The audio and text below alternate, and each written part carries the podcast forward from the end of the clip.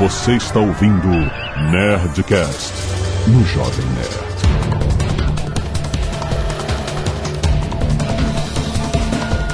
Landa, landa, landa, nerds! Aqui é Alexandre Antônio do Jovem Nerd e hoje tem gol do Gabigol? Caralho. Não tem mais esse ano? Agora? Acabou, né? Que Eduardo Spor e os anos passam voando. Aqui é o Tucano e em 2019 aconteceu tanta coisa que se a gente falar, mesmo que superficialmente, de cada assunto aqui, esse programa vai ter a duração de três xadrez verbal. Ou seja, uma semana. Aqui é o Felipe Figueiredo e ao contrário do Brexit, esse programa ficou pronto. Ah, olha aí! Foi boa essa. Aqui o Azagal e eu não estou aqui. Então, ó, JP não está aqui e Azagal não está aqui. O que, que está acontecendo? Vão me culpar, vão dar um jeito de me culpar. Exatamente, é culpa do Felipe. Eu ouvi dizer que foi o pai do Cid que expulsou eles dois. Agora é o pai do Cid que manda na porra toda. Muito bem, nerds! Estamos aqui mais uma vez para discutir a política internacional no Nerdcast. Nosso Nerdcast é anual de política internacional. Só faltou falar em formato podcastal. Em formato podcast. Cara, esse ano foi intenso. Muita coisa aconteceu. Acho que a gente não vai conseguir cobrir tudo, mas enfim. E-mail. E, vem, cara, o Tucano é um profissional já do podcast. Canelada. sentadme en la cama.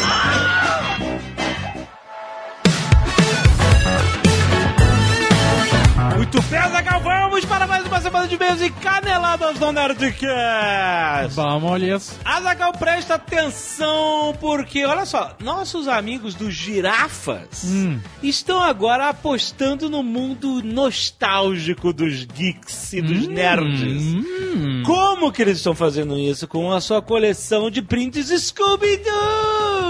Ah, Salsicha? Caraca, cara, que horrível, desculpa, girafas. não, não é assim.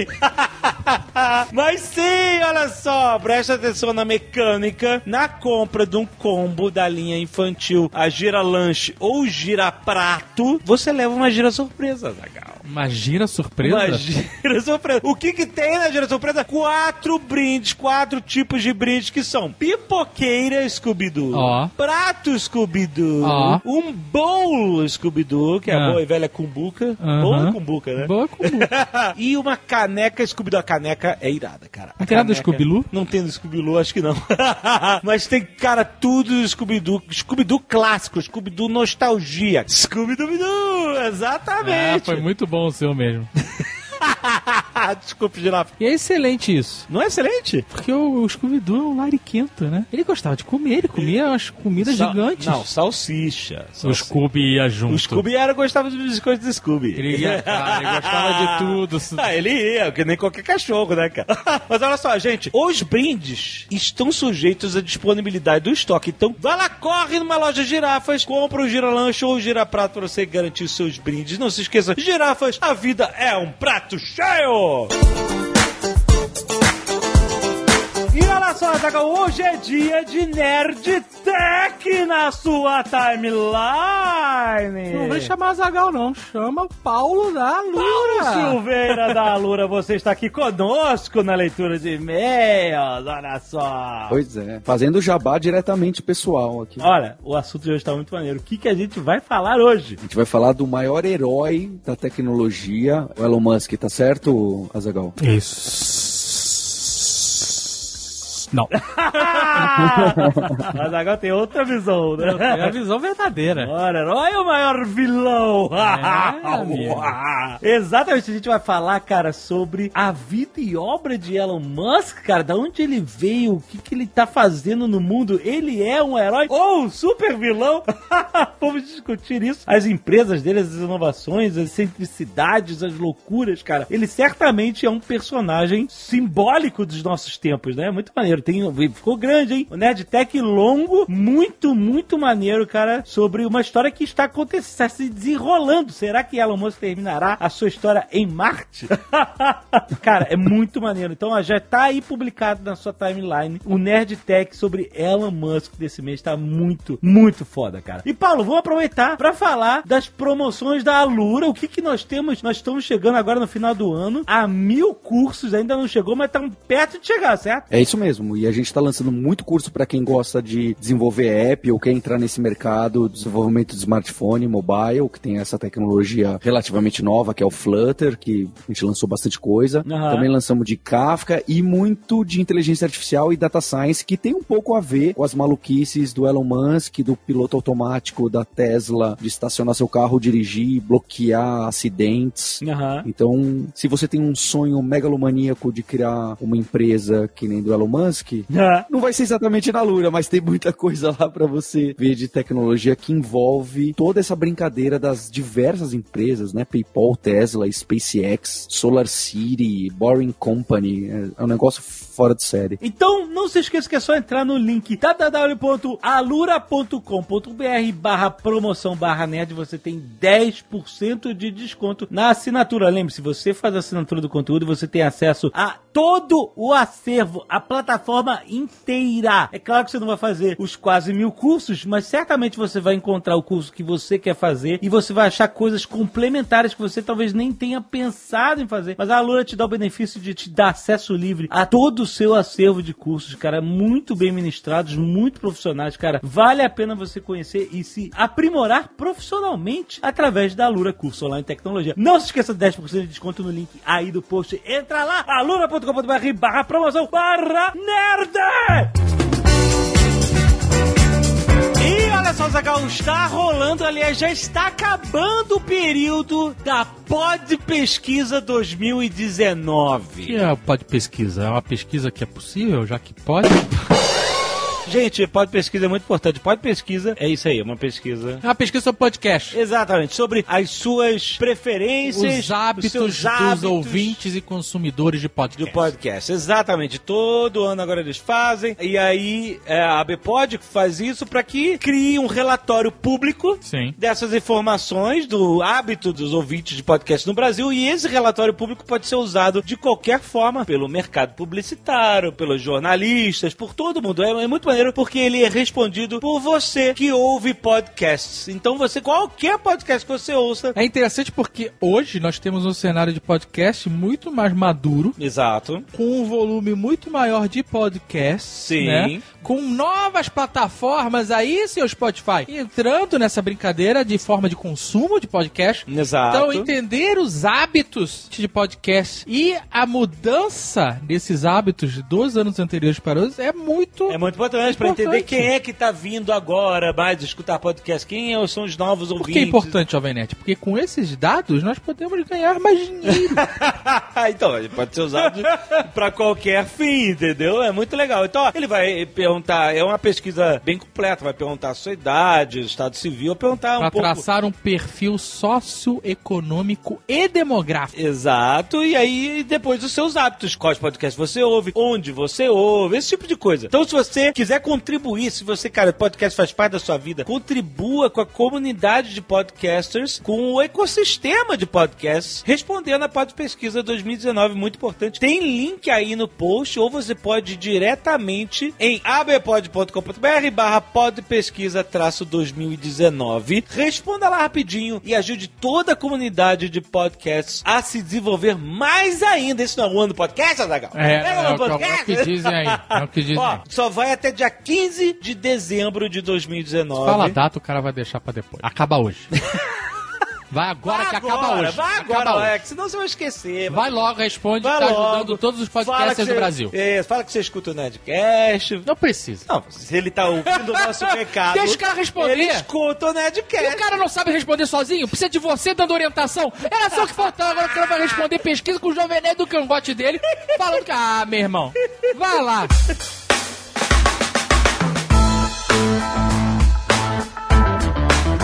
E se você não quiser ouvir os recados e e-mails do último Nerdcast, você pode pular diretamente para... 31 minutos e 49 notícias urgentes. Azagal, as pessoas querem que a gente faça o Nerdcast do irlandês. Vai rolar. A gente vai ter Nerdcast do irlandês. Vai ter A gente vai ter Nerdcast do Mandaloriano. Polemicaço. Polemicaço tua conta. Polemicaço. Se fosse você, Polemicaço. Mel na chupeta do Baby. Polemicaço, É. polemicaço. Vai a gente ter vai ter do Star Wars, é claro, do- o filme vai vir aí, né? do, do- dos Homem Relógio. Homem Relógio, quando acabar os Homem Relógio vai, vai ter também. Aguarde, Cara, aguarde. O que, que foi o episódio? Ah, que tem que a gente, a gente tem uma parada. O Watchmen tá foda demais. Damon Lindelof se redimindo. Impressionante. A gente vai falando nessa. Vamos segurar. Vamos segurar. Vai, vai Não acontecer. é, vai acontecer tudo isso. Tudo isso. Fique tranquilo. Agora não vai acontecer nada. Mas, agora então, a gente então- tá na CCXP. É isso. Eu sei, a gente tá na CCXP. Já, hoje, agora, agora, nesse ó, não, a gente mas- tá na CCXP agora, quando a pessoa tá ouvindo. A não ser que você não esteja ouvindo no momento do lançamento, presta mas é errado é você, não é a gente. Presta atenção. Tem uma outra pergunta que as pessoas fazem. Hum. A gente falou, um monte de Nerdcast vai rolar. Mas tem só um que eles fazem questão de saber quando é que vai rolar. Qual? Qual? Qual? Eu não sei. Call of Cthulhu! Ah! Ah! Esquece esse negócio. Olha que filha da... Esquece esse negócio que vai ser melhor pra todo mundo. Não, não, não, presta atenção, gente, presta atenção. Ah, Vai rolar. Vai rolar? Não. Não, vai. não em 2019. Depende, às vezes o não, ano, não, é- com certeza não em 2019. o ano pode esticar. Ah, sim. Pode ser que 2019 dure 30, 60, 90 dias? Quando é o carnaval? Gente, presta atenção. A gente tá trabalhando muito, gente. Tá rolando muita coisa. Tá muita tempo. coisa, não A só no gente- Jovem Nerd, como outros A projetos. gente tem que fazer isso bem feito. É. Ano passado acabou sendo esse ano que a gente lançou, né? Em abril desse Então já, ano. já tá certo, já Então- teve desse ano. Então já teve desse ano, exatamente. Exato. Mas olha só, vai rolar. A gente precisa também, olha, no meio dessa confusão toda, a gente precisa tirar duas semaninhas de férias. Duas. Eu já não sei se isso vai ser possível. Por quê? Como você editar Você esse bolou isso. Mas tem um Nerdcast RPG. Caralho, não, tu não vai passar o Réveillon de novo editando Não, na RPG. não, não vou passar o Réveillon. mas eu acho que tirar duas semanas de férias é um fronto. Ainda mais falar isso na cara da pessoa. A gente pode A dizer. gente- as pessoas não estão no dia a dia pra ver a quanto gente que a pode gente tá mentir e exausto. dizer que tá editando.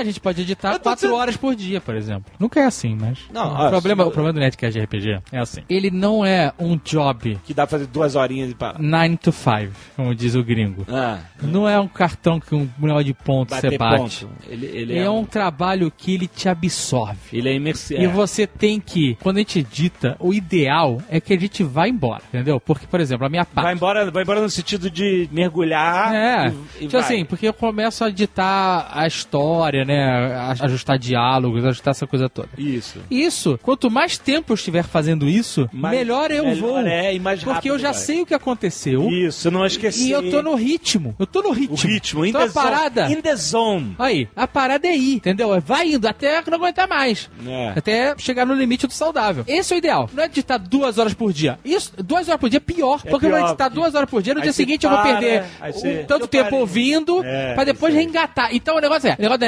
RPG é, É uma imersão. Você vai. É uma imersão. Você engata. É, isso aí. Quando você engata, você vai. Aí você não quer parar, senão você vai ter que reengatar. Exatamente. Entendeu? Você já tá na quinta marcha. É, eu não quero parar o carro e botar na primeira, porque minha caixa de marcha tá quebrada, porque eu sou velho.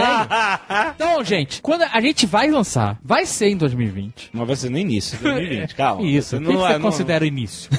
Não, não, Festa junina é início? não, não, não, não, tá de sacanagem. Não, não, não, faça isso. Vai ser em grande estilo. Vai ser um negócio diferente. Vai, tá preparando um negócio A gente tá preparando um negócio que maneiro. vai, Vai ser uma parada... vai ser algo que nunca foi feito antes. Como o Nerdcast RPG, que nunca foi Isso, feito antes. É, não, sim. Então, assim, o que eu vou falar pra você. Eu vou falar pra você o seguinte: Hum. segura na minha mão e confia que vai dar certo. Confia, exato, confia. Você, há 10 anos atrás, não sabia que existia Nerdcast RPG, tava tudo bem na sua vida. Não é? Ah, exato. Então, vai assistir teu Star Wars aí, de final de ano, aproveita, vai com a tua família, vai Natal, Ano Novo, Isso, se divirta, vai? Yoda. E, não, mas não é Baby Yoda, não. Mas, e aí, em janeiro, a gente conversa. Mas agora Beleza? a gente precisa descansar nossa mente também, porque isso é um trabalho mental. Eu sei, mas vai dar Precisa dar certo, uma- vai dar certo. Precisa dar uma descompressão pra gente Vai se dar renovar. certo, vai dar e- certo. Vai funcionar, gente, e vai ser foda. Vai ser, É, vai vai ser ser um final incrível. Digno Vai ser digno. de cutilho. É, exato. Tá É isso que a gente tá pode dizer maneiro, pra vocês. É, Então, segura a ansiedade. Não vai ser dezembro. Isso é certo. Isso é certíssimo. é, não, não tem como ser dezembro. Janeiro? O que, que você considera janeiro?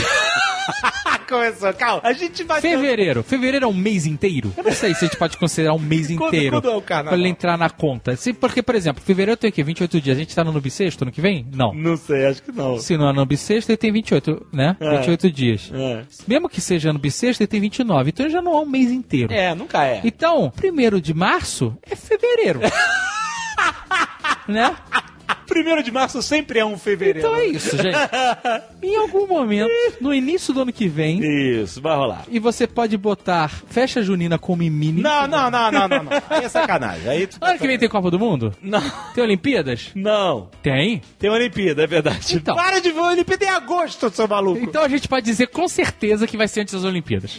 Isso eu posso garantir. Ah, ok, Isso eu posso garantir.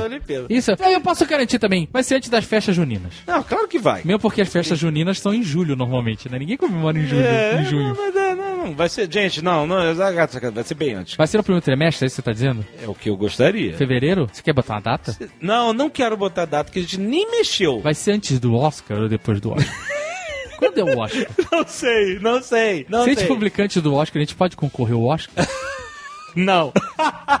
Então a gente já não tem mais esse deadline, não é verdade? A Ai, mas ó, gente, a gente vai fazer direitinho. gente vai fazer bem feito. Confia. É bem feito, entendeu? Exato. Exato. Falando nisso, quero agradecer os netos que doaram sangue e salvaram vidas essa semana, como Lucas Padilha Gonçalves, como Thiago Pisoni, como Fábio Rogério, como Leonardo. Nossa, eu tô José Serra aqui.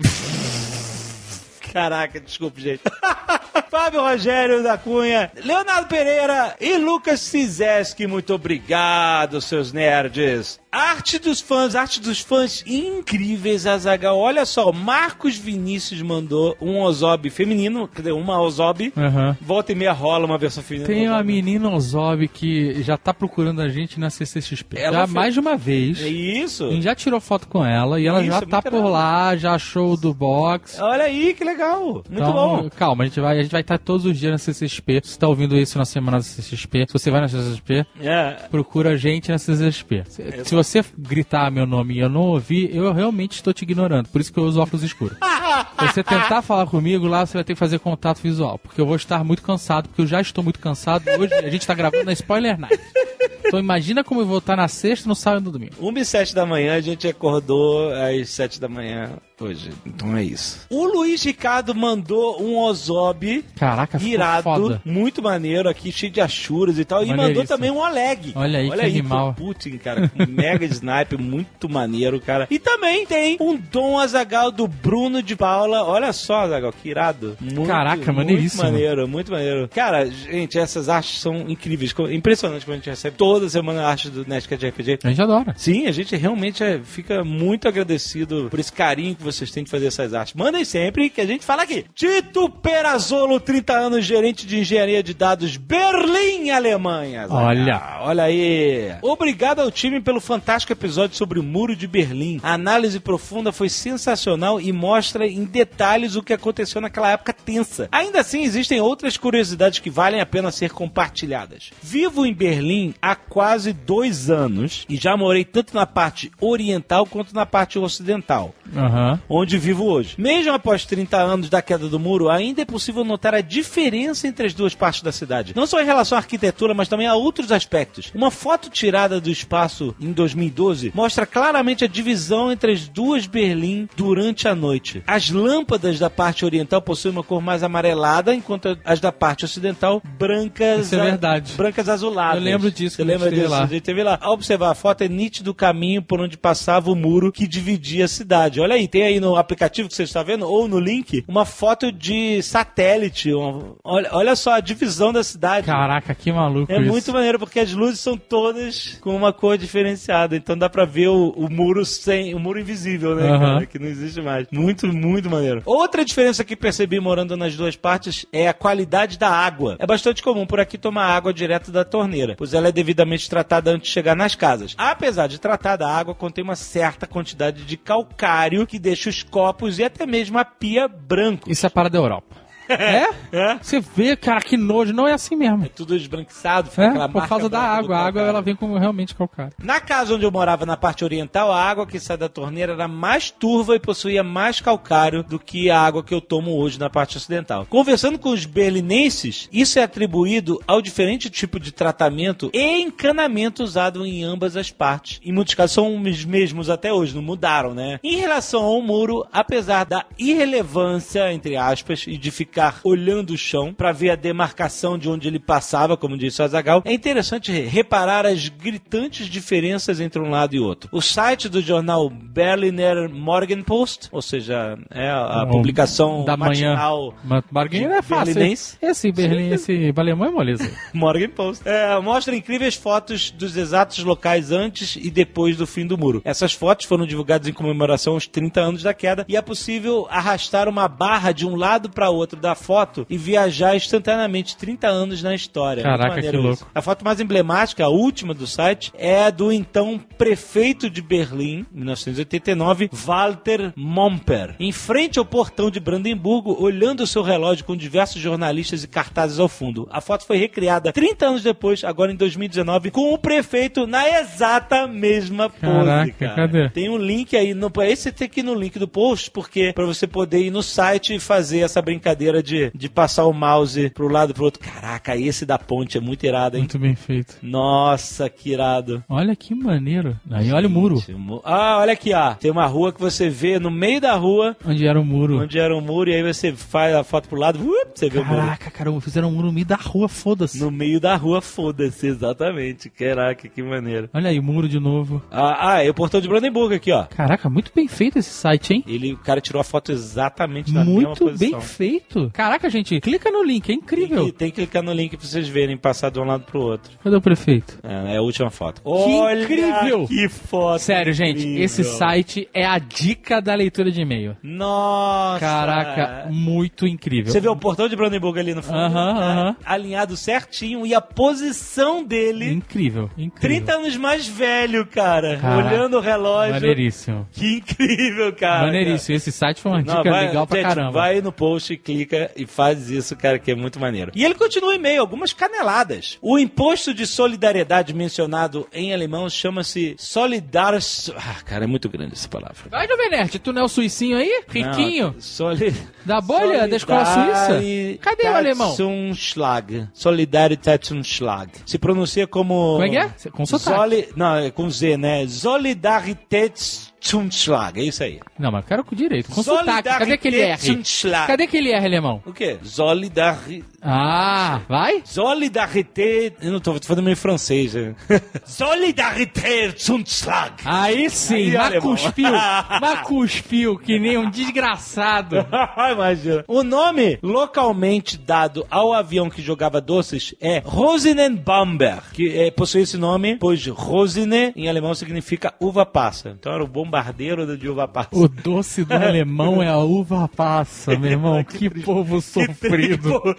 E olha só, não fica ninguém dentro da guarita de madeira do checkpoint. Olha, eu falei, isso era maluquice. Os soldados, entre aspas, que ficam lá carimbando os passaportes, São os trambiqueiros do caralho. ficam do lado de fora. Dentro da cabine tem um pequeno memorial. Outra canelada é que os tecos do muro, os pedaços do muro são vendidos nas lojinhas, não são apenas pedaços de pedra pintados de rosa, são pintados de amarelo também. Muito obrigado pela E informação. ninguém acredita que são originais mesmo. Muito bom, Eu cara. tenho É aqui um pedaço do muro que eu achei hoje aqui em São Paulo. O quê? É, um pedaço do muro. Da onde veio? Eu achei um pedaço Você de pedra rosa, eu não achei aqui em São Paulo. Pedra rosa, tá bom. Pedra rosa é o pedaço do muro. Aurélio Soares, 35 anos, engenheiro de produção, Wolfsburg, é isso? Wo- Wolfsburg. Wolfsburg, Wolfsburg, Alemanha. Olha aí, aí todos os nerds brasileiros que estão na Alemanha Aí. se empolgaram. Não é meu primeiro e-mail, já falei, é, whatever, é isso. Sou um grande fã dos episódios, coitado do cara, falou que já foi lido no episódio de rugby, eu também, né, é, tem que ser mais tolerante, eu acho. Sou um grande fã dos episódios de história. Sei como é difícil aprofundar um assunto tão complexo como foi o período da divisão da Alemanha em todas as nuances, especialmente no que ocorria fora de Berlim. Como é que é Berlim em alemão? É Berlim? É just Berlim? Berlim. Berlim. Como é que é a pronúncia? Berlim. Berlim. Tá bom, é Berlim. a representatividade simbólica do muro sempre atrai atenções para os fatos ocorridos na capital. E pouco se vê sobre os impactos desde Rostock até Dresden. Dresden. Em 2007, tive a oportunidade de morar próximo a Dresden, em Freiburg. É isso? É, a montanha livre. Olha aí. Fazendo um estágio durante a minha graduação. É interessante notar como a divisão ainda tinha traços fortes no dia a dia do povo da Saxônia, quase 20 anos depois da queda do muro. Para ilustrar, lembro-me que na empresa que trabalhei, muitas vezes quando não entendia algo que diziam, chegava a pedir que repetissem em inglês. Cara, eu não entendia o alemão do cara nem várias vezes repetindo. Muitos colegas mais experientes diziam: em inglês não consigo. Você sabe russo? Caraca. Isso aconteceu também na, é, na Polônia, né? Lembra? Que o cara os falou- caras mais velhos todos falavam russo. Falavam russo porque. Por causa da da ocupação. cortina de ferro. aham. Os mais jovens já falam inglês, mas os mais velhos russo. Falavam russo, é sinistro, né? E ele Fala conti- polonês e russo, é isso, Isso, né? claro. E até hoje, ele continua, existem compensações tributárias que tentam estimular empresas e pessoas a se fixarem nos estados da ex-Alemanha Oriental. Caraca. Mas as dificuldades são enormes. É claro, uma, uma água barrenta do cacete ninguém aguenta, né? Não, mas ele deve ser muito louco, porque, assim, faz 30 anos, mas não é? Não pode- muda, assim, uma sociedade do... Refazer a estrutura de meio país Exato. tão rápido. Exato, né? Né? Talvez no Japão. Vi recentemente um mapa do país mostrando onde ficam as sedes das principais empresas daqui. E poucas estão na porção leste, Uhum. sendo praticamente nenhuma delas de fora de Berlim. Uma questão sobre o consumo. Era não apenas interesse que existia em artigos ocidentais, mas também o tempo que se esperava para adquirir coisas triviais de produção local. Segundo me contaram na época, uma calça jeans podia ter fila de espera de um ano. Nego fica esperando um ano pra um carro do Elon Musk.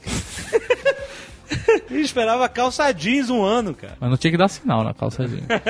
Bananas eram encontradas apenas numa breve janela durante o ano. Caramba. E um carro, o Trabant, Trabant, como é que fala? Trabant? Sei lá, eu nunca vi isso não. né? Trabante. Podia levar 20 anos para ser entregue. Aí, aí sim o Elon Musk tá um pouco melhor do que um é país comunista ocupado pelos russos.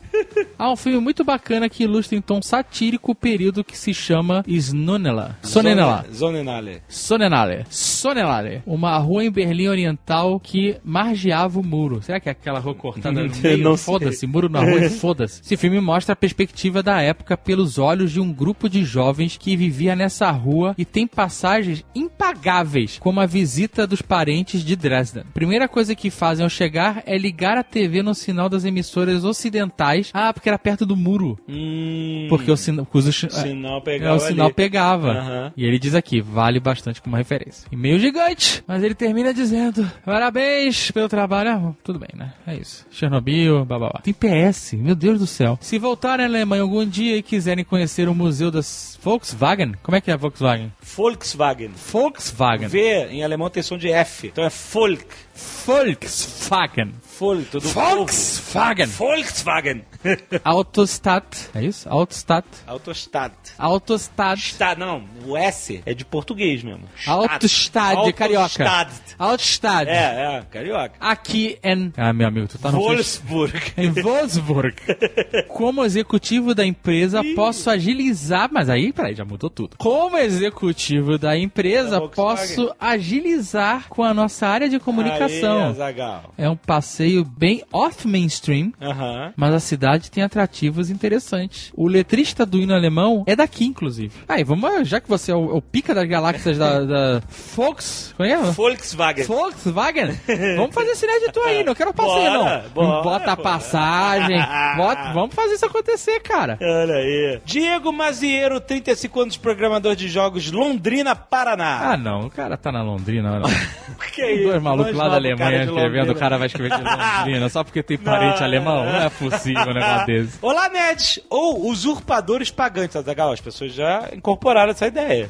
É pode só- é só fazer um sistema aqui Vamos fazer quando vamos usar o PicPay. Vou jogar essa ideia pro PicPay. Escreva esse e-mail para uma sugestão barra complemento ao ótimo Netcast 702. Como mencionado no podcast, o sinal de algumas rádios da Alemanha Ocidental podiam ser captadas na Alemanha Oriental. A princípio, as mais famosas delas eram a Rias Berlin, uma rádio que ficava na parte de domínio americano, em Berlim Ocidental. Ela transmitia músicas, notícias e críticas ao governo da Alemanha Oriental. O cara ficava batendo lá, tá, tá. Sendo considerado uma pedra no sapato, por assim dizer, pelas autoridades do tal país. Para conseguir captar o sinal da rádio e burlar a vigilância da Stasi, os moradores de Berlim Oriental subiam no telhado durante a noite, onde conseguiam ouvir tantas músicas quanto outras informações sob a ótica do lado ocidental. Hum. Essa rádio foi capaz de mobilizar um protesto na parte oriental da cidade durante 1953, onde a Stasi enfrentou os manifestantes enviando tanques de guerra para as ruas. Além desse fato, em 1955, cinco pessoas da Alemanha Oriental foram presas e condenadas à morte por passarem informações a essa mesma rádio. Caraca, maluco,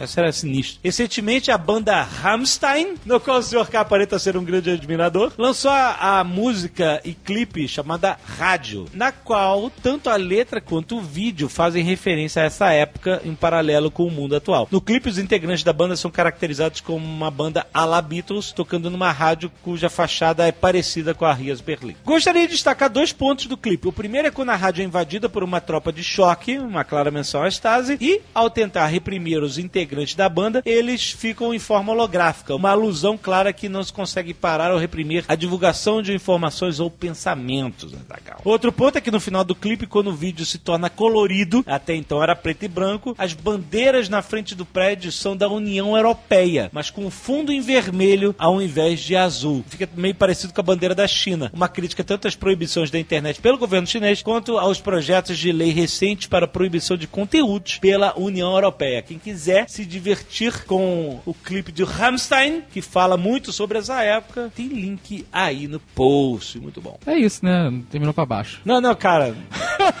não, não, não. Eu contar queria terminar com risada, né? Tem que contar um negócio antes. Lá. Que O medo. meu pai, obviamente, soube do.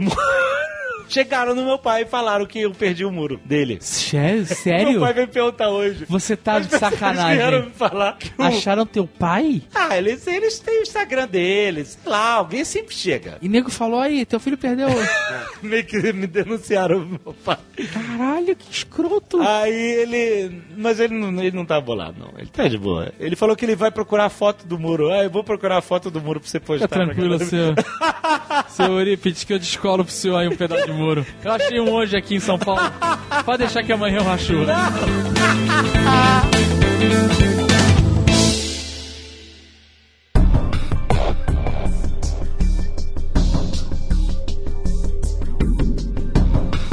A gente vai falar Ah. em ordem cronológica ou geográfica? Não sei, boa pergunta. Quando a gente chegar na América do Sul, a gente não vai sair mais, você sabe? Não, vamos falar do início do ano. Não precisa ser cronológica mês a mês, não. Vamos falar do início do ano, por exemplo. Início do ano, que as coisas já ficam mais distantes, acontece tanta coisa que você nem lembra mais as paradas que aconteceram no início do ano. O que, que a gente tem de grandes eventos acontecendo no, no cenário internacional em janeiro, fevereiro, março? Primeiro trimestre. Os coletes amarelos começaram em janeiro de 2019? Não, na verdade eles começaram no final de 2018, mas foi assim, na, na época da virada do ano que eles estavam no auge, né? Ah. Que eles estavam com maior força, mas de certo modo, todo fim de semana, há um ano, você tem protesto na França, a ponto que agora já nem é, digamos assim, tão protesto assim, porque já foi inserido na- no cotidiano das No pessoas. calendário, no calendário da cidade. Eu me lembro de. Eu tava em Caen, na Normandia, primeiro de maio. Saí pra tomar café, procurar algum lugar pra tomar café logo de manhã, e só tinha um lugar. E esse lugar era a concentração dos coletes amarelos. Nossa, cara, o Tucano ele, ele vai no bairro dos terroristas na Bélgica, ele vai na concentração coletes. Cara, tá perigoso E demais. sem querer, né? Porque na Bélgica foi assim também, né? Eu fui- É. Eu fui andando por ali, eu Cara, é muito organizado, cara. Tem paramédicos, a galera falando pra onde tem que ir e tal, não sei o quê. É muito organizado o protesto. Aham. E aí eu tava, a Bárbara e a Juliana foram tomar o café e eu fui buscar um casal amigo nosso no hotel deles. E quando eu tava esperando, tava eu e um, e um amigo esperando a esposa dele descer, veio a polícia. Tá ligado, né? Sou das ruas, né? Sou do gueto. Aí eu olhei, olhei, Streetwise. Ah. Chief É, eu, Scamp. eu olhei a polícia assim e falei assim: caraca, eu não acredito, eu vou tomar um enquadro na França. Ai, meu Deus. A moto veio vindo e dois policiais andando e eles deram uma geral na gente. Mandaram abrir mochila tal, a gente explicou que era turista tal, não sei o que. E aí liberaram a gente, mas foi bem maneiro a É, experiência. o, o, o sou turista é tipo o moleque no Tropa de Elite 1 dizendo que é estudante, né? Tô aqui fazendo merda, mas ah, eu sou turista. Sou turista, sou turista. Vim vandalizar por turismo. Falar em vandalizar, na Champs-Élysées, várias lojas, daquelas lojas mega bonitas, com vitrines gigantes e tal, com grade, e várias delas com vidro quebrado. Caraca. Eu não cheguei a pegar um- uma manifestação, um protesto, mas como tinha tido no final de semana, deu pra ver o, o resultado do protesto. E aí, rolou resultados dos protestos já que trabalhar durante o ano? Que- Como é que desenrolou isso? Teve algumas mudanças, especialmente o, o adiamento, algumas. Assim, só para recapitular, a gênese do protesto dos coletes amarelos foi, como em vários outros lugares do mundo, como a gente vai ver, o aumento do preço do combustível. Mas no caso da França, esse aumento do preço do combustível aconteceu por conta de medidas ambientais, na verdade. Né? A Europa pretende começar a phase out o uso de combustíveis fósseis, eh, como a gente vai ver na Alemanha agora, essa semana, isso também está começando a provar na Alemanha. E quando você tem um aumento do preço do combustível, em escala sobe o preço de tudo, né? Então sobe o preço do custo de vida, sobe o preço do transporte público, o preço do alimento que é transportado até o supermercado, até o centro de distribuição. Então o principal foi o governo francês adiou um pouco essas medidas. Junto com isso, vai fornecer também alguns subsídios aos agricultores, já que na França a questão da agricultura ela tem uma questão muito cultural, inclusive. A agricultura francesa ela é muito competitiva, só que ela é incentivada por questões culturais e questões políticas. Teve ali um aumento em algumas pensões também. No aspecto geral, o Macron ele começou a andar um pouco mais para a direita em alguns temas, temendo uma aproximação dos coletes amarelos com a Frente Nacional da Marine Le Pen. Então, né, daqui a dois anos vai ter eleição. Então, ele já começou a adotar, por exemplo, algumas posturas bem de leve, uma mudança na- nada muito radical, até para não, não pegar mal para ele perante o próprio eleitorado, de ah, algumas questões, por exemplo, temas de imigração, essas questões. Então, deu resultados, isso colaborou inclusive para o esvaziamento dos protestos, porém, ainda tem esse núcleo dos coletes amarelos que continuam protestando, que são especialmente ligados aos setores de transporte, né? principalmente caminhoneiros. Aham. É interessante o porquê dos coletes amarelos, né? Que como era um protesto no começo por causa de combustíveis e tal, todos os carros têm que ter esse colete amarelo caso tenha algum acidente, fique parado no acostamento, alguma coisa assim. Você bota o, o colete amarelo pra te destacar. Então as pessoas pegavam do carro o colete amarelo e iam protestar com esse colete. Tematizava a parada, né? Porque É. já que o combustível era parada, veio o tema. Agora, duas coisas. Protesto na França é tipo um hobby, né? É. Desde que existe a França, tem protesto. Faz parte, né? Exato. É um povo bastante politizado e eles curtam mesmo essa parada de protesto. E eles vão lá E e a- tacam fogo nos carros. Tem uma época que as cabeças rolavam, né?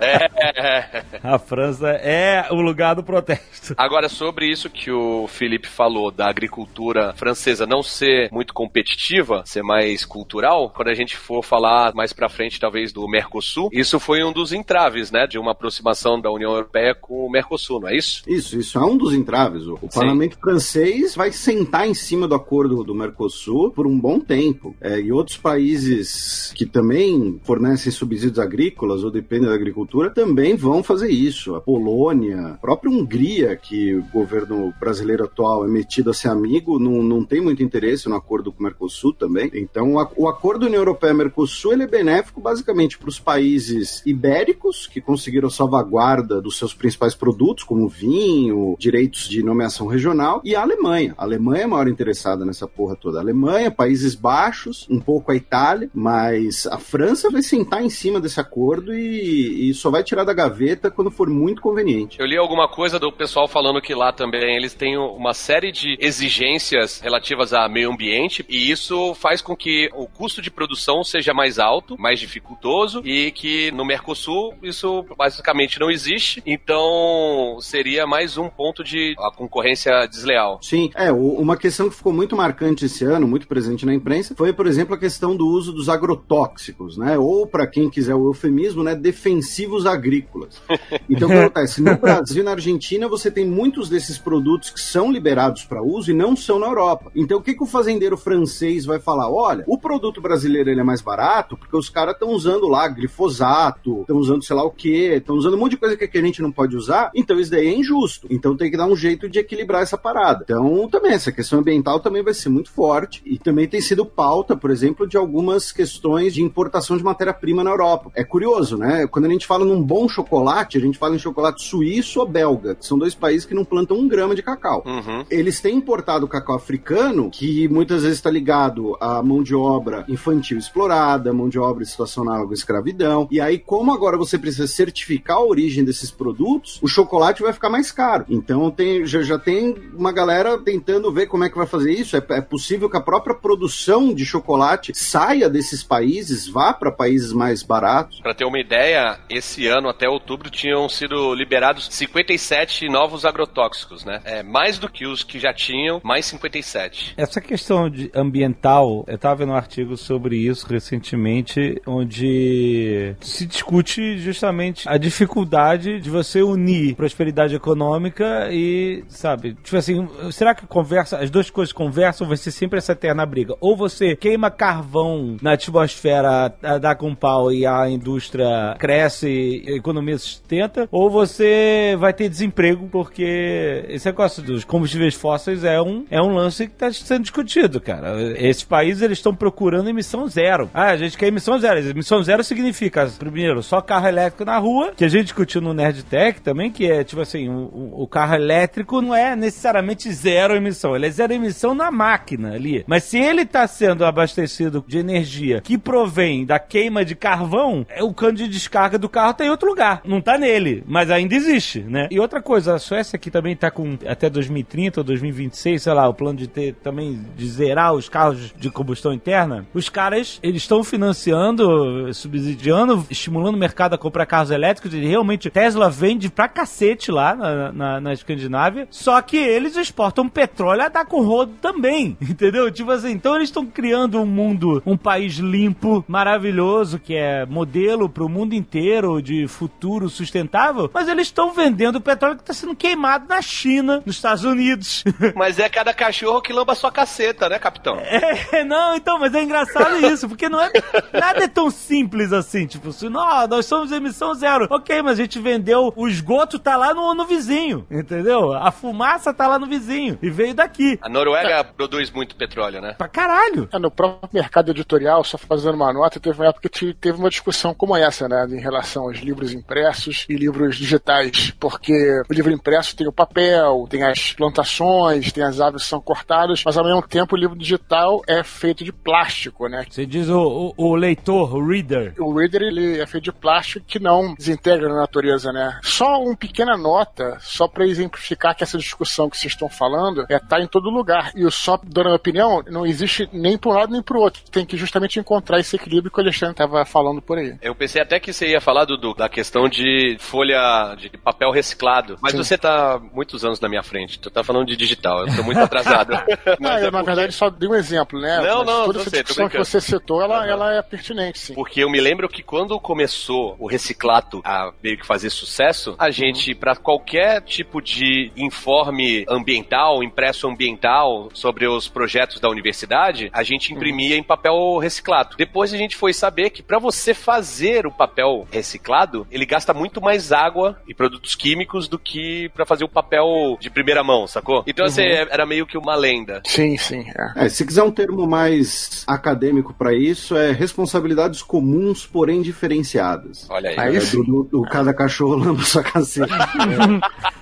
é. É o argumento, por exemplo, do Brasil, desde a Rio 92, da Índia, que é, olha, Alemanha, Reino Unido, esses países eles estão procurando fontes mais limpas, estão reflorestando, porque eles já poluíram, porque eles já fizeram o que tinha que fazer para se desenvolver. A gente está em desenvolvimento e a gente precisaria fazer isso. Ao mesmo tempo, esse é um pensamento um pouco meio segundo a Revolução Industrial, né? Então, para ficar, por exemplo, na questão da Amazônia, em alguns aspectos, uma exploração inteligente da floresta traria mais benefícios econômicos do que a exploração dela no, no, no sentido clássico, que é indústria madeireira e agricultura depois. Hoje você tem um cenário tecnológico bastante diferente que dá para fazer um desenvolvimento, né, usando o termo da moda, vai ficar meio bobo, mas um desenvolvimento sustentável. Você não precisa necessariamente ficar queimando carvão, por exemplo, no caso do Brasil, que é um país que tem uma diversidade de matriz energética enorme, é o país que tem maior diversidade de matriz energética do mundo. Aqui você pode gerar energia de qualquer coisa. Inclusive, para aumentar a produtividade agropecuária no Brasil, nem precisa ter mais área de plantio e de criação de gado. É só você fazer uma produção mais inteligente, né? Você consegue produzir muito mais no mesmo espaço que tem hoje, que é bastante já. Só que é mais barato sair queimando tudo e bota abaixo. E dá um retorno imediato muito grande por conta da indústria madeireira, né? Muita gente esquece disso, mas que ela dá um retorno imediato muito grande. Então, ao contrário de você fazer uma exploração sistemática e de longo prazo. É aquele ditado árabe que é quem planta tâmaras não colhe tâmaras, porque originalmente, né, as tâmaras você tinha que plantar e esperar décadas para elas renderem frutos. Ah, Hoje, é claro, hoje você tem tâmara modificada geneticamente que você planta, ela já começa a falar. Mas A Tâmara, então, é- era tipo Baby Yoda, 50 anos e ainda não saiu do colo.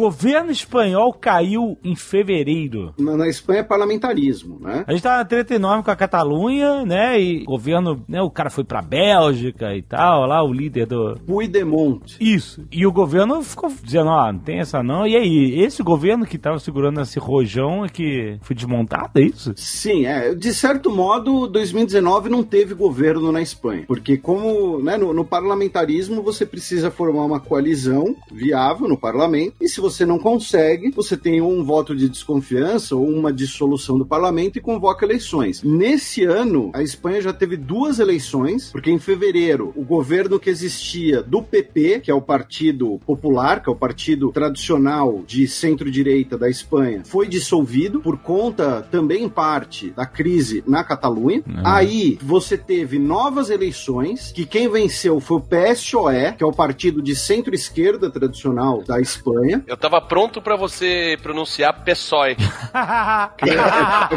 Porque é um partido de esquerda lá, né?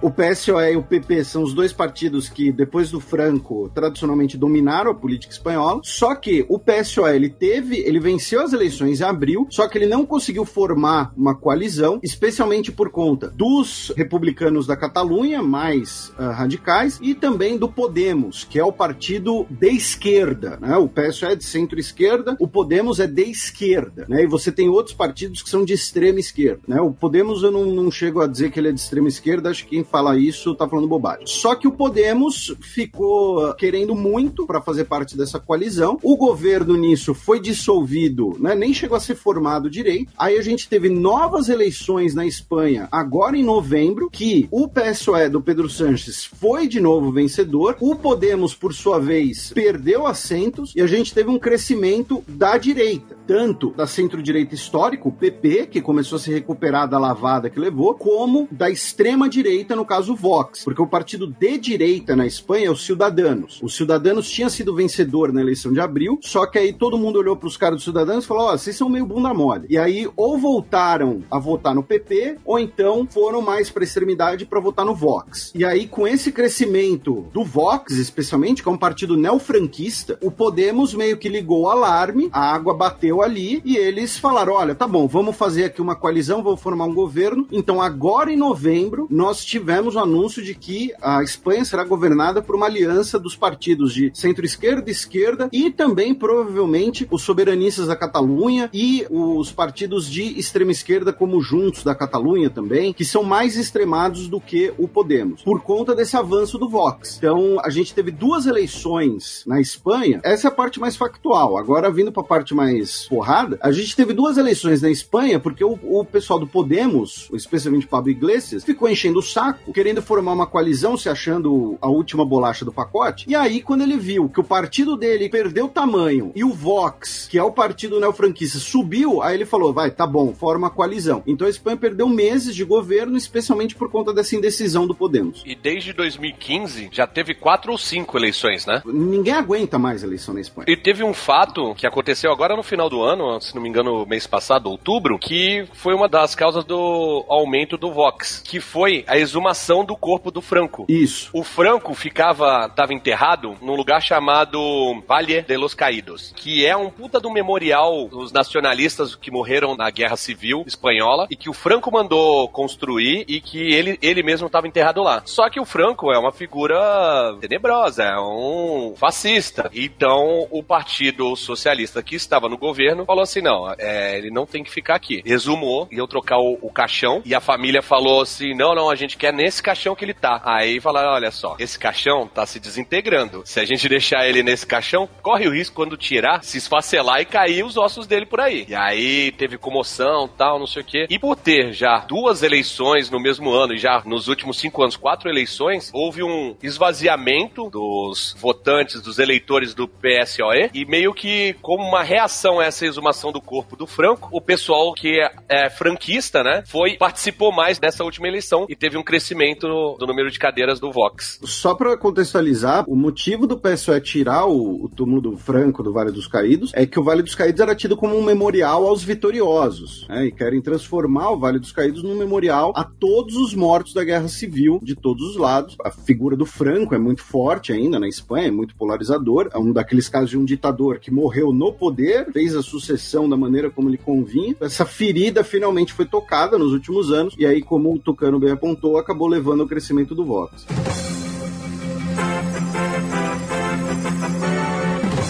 Me fala do segundo, foi o segundo encontro do Trump com o Kim Jong-un, que rolou agora, só que no Vietnã, certo? Isso, foi no Vietnã. Qual era o propósito? O propósito era basicamente tentar chegar num acordo nuclear em que a Coreia do Norte ceda o seu arsenal nuclear em troca do fim das sanções, do acordo de paz e do reconhecimento do governo pelos Estados Unidos. A grande diferença, né, a grande divergência, melhor dizendo, e que levou ao fracasso do encontro, é que o governo dos Estados Unidos, e naquele momento especialmente o então conselheiro de segurança nacional, John Bolton, bigodudo, eles defendiam que, olha, a Coreia do Norte tem que abrir mão de todo o seu arsenal nuclear, e aí depois que eles fizerem isso, a gente começa a fazer concessões. Enquanto o governo da Coreia do Norte estava falando que tinha que ser pouco a pouco de cada lado. Eu abro mão aqui dos mísseis balísticos, vocês assinam o Tratado de Paz. Eu abro mão de não sei mais o que, vocês reconhecem o governo e abrem as sanções. E por aí vai. Ah, mas não reconhece até hoje, é isso? Oficialmente, a Guerra da Coreia nunca acabou. Sim. Então, cada governo coreano se reconhece como o único governo legítimo da Coreia.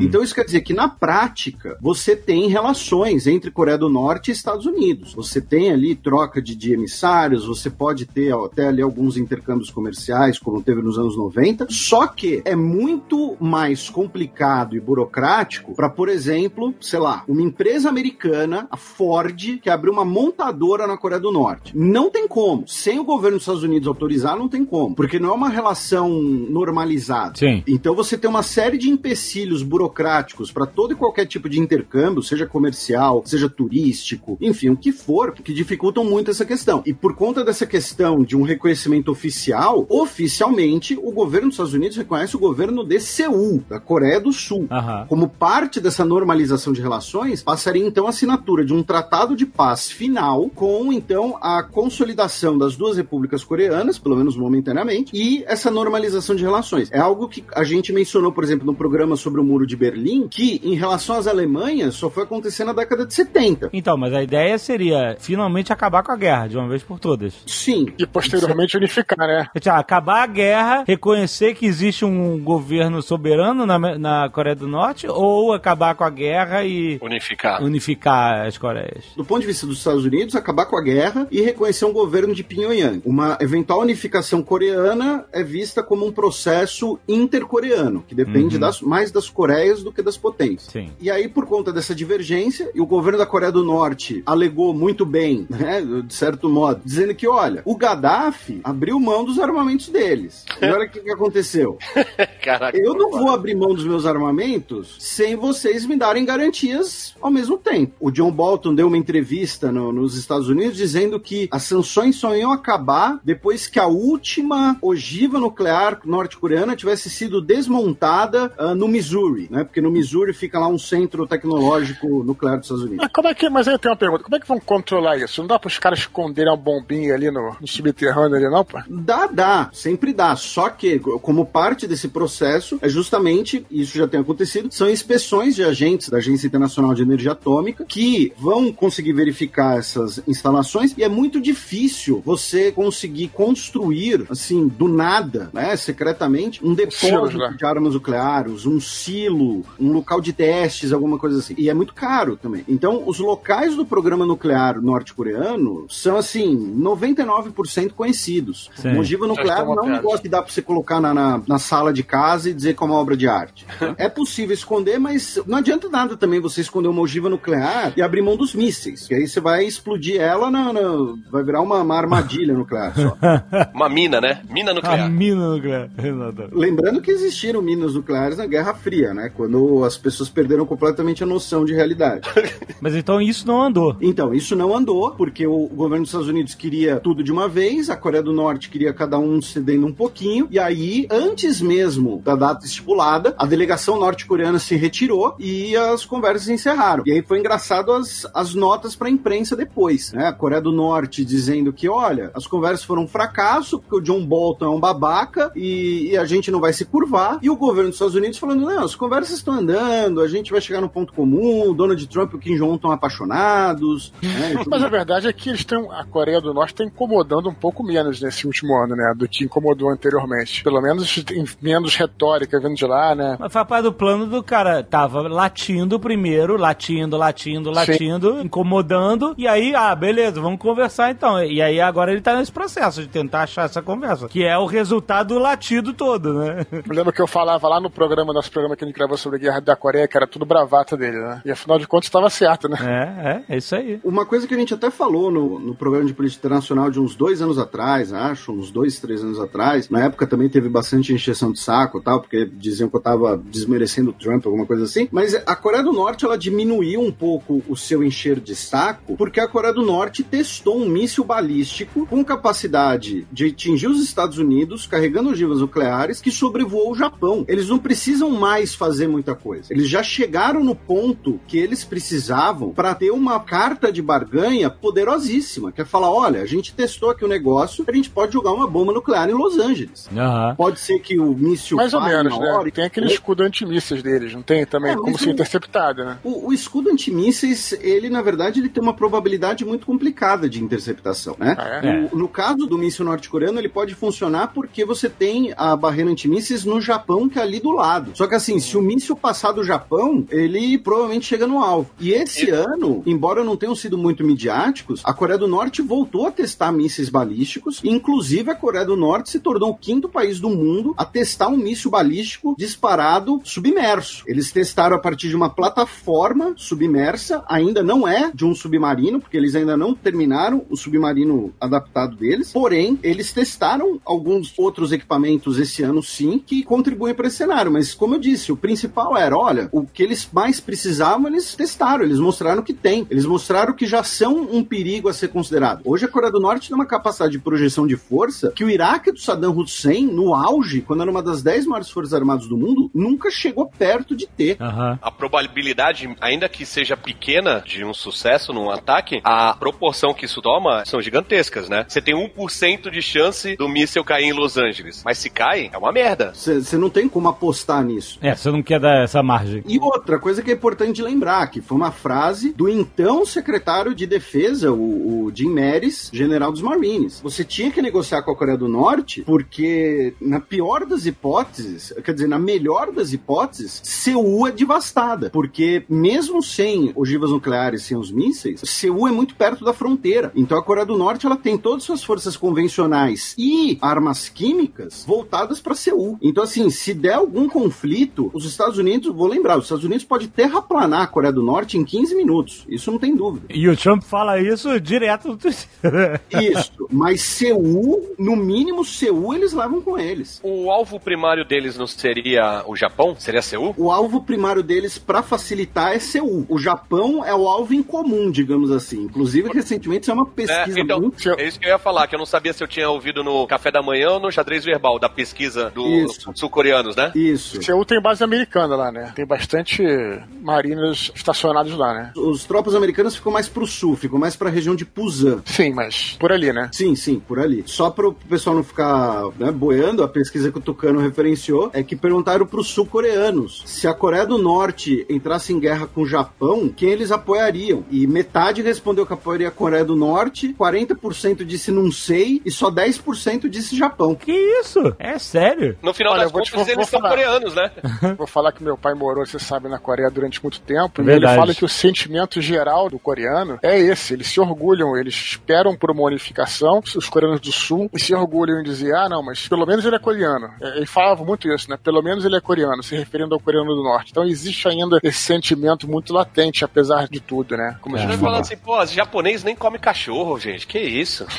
E, e um rancor muito grande do, do- do domínio japonês, né? O Japão dominou a Coreia por décadas. Você teve os episódios de escravização de mão de obra, escravização sexual de mulheres. Teve até palmeirense torcendo contra o Flamengo aí nessa final, pô. Não, Não, não vê nessa como é que essa galera é, né? Eu, eu sei que vocês dois são palmeirenses. são- Vascaína também, mas, Mas o assim, palmeirense tá a fora. real era que era o seguinte: o River era o Brasil na Libertadores, velho. É verdade. Não, mas título merecidíssimo e o Flamengo está de parabéns. Olha aí, que bonito. Isso aí. Temos armas nucleares. Temos armas nucleares. Não, você- vocês têm Jesus. É. Ih, eu tô por fora, é isso? Jesus, é o Gabigol é... Jesus é o treinador do Flamengo. Ah, ele é o nome de Jesus. E o assistente dele é João de Deus. João de Deus. Olha aí. E aí eu, eu tenho um vídeo circulando aí que é a galera na rua cantando Hey Jude, só que é na na na na na, na Jesus. E de repente aparece um cara vestido de Jesus com um caneco de chopp assim, levantam ele e começam a gritar Jesus. Pô, tem aquela música do Chuck Berry, né? Johnny B. Good. O Alexandre vai gostar. Porra, que era a música do De Volta pro Futuro. Cara, Sim. mandaram pelo WhatsApp um, trechinho. Se você prestar atenção, se você tirar do contexto, prestar atenção, que ele fala Johnny B. Good, Good, Johnny... Go, Johnny, go. Gol do Gabigol. É go, go, go do Gabigol, go. É, exatamente. Só pra esclarecer, o nome do cara não é Gabigol, né? Isso é um apelido, certo? É. Não, não mesmo. É o sobrenome Apelido Gabriel. dele. É, Gabriel Ah, Gol. Esse é o Gabriel apelido. Não é Gabriel Gol, nem fudendo. Não é porque o pai dele colecionava os gols da Volkswagen e gostava muito do carro. Dá, vai se tomar no cu você. ai, ai. Pegou o do Alfredo, né? Aí. O, o- o Alexandre tá jogando no Google, ele tá digitando bem devagarzinho.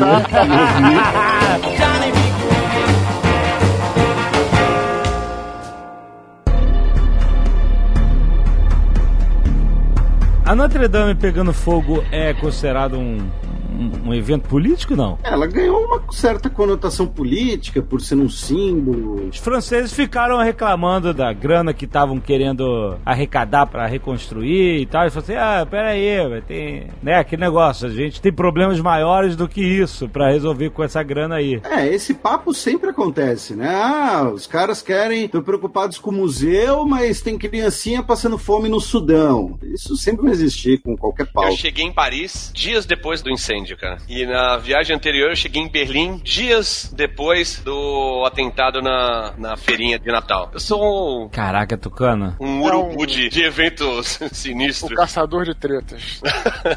Pra onde vai ser sua próxima viagem? Só pra saber. pra você não ir, né? Não, não, Você não chegar eu só nem depois, né? Em maio, a gente teve protestos na Venezuela que a gente teve no ano todo. É que em maio foi aquele fim de semana que teve protestos tanto pró-governo quanto pró-oposição no mesmo dia e deu merda. O Guaidó é 2019? É, o Guaidó, ele assume no final de 2018 como presidente interino, eleito pela Assembleia Nacional, que é quando o mandato do Maduro acaba. O mandato para qual Maduro havia sido eleito originalmente, né? Ah, na visão do Maduro, ele foi reeleito, na visão da oposição, foi uma eleição fraudulenta e não pode ser ah, reconhecido. A Theresa May saiu por causa de toda a questão do Brexit, é isso? Ficou sustentável pra ela? Ela Sim. virava, eu tenho um plano. Aí, nego, não. Aí, eu tenho outro plano. Não. Eu tenho um plano. Não. Eu assim, então faça o plano de vocês, vai se fuder. Resumindo, foi isso mesmo.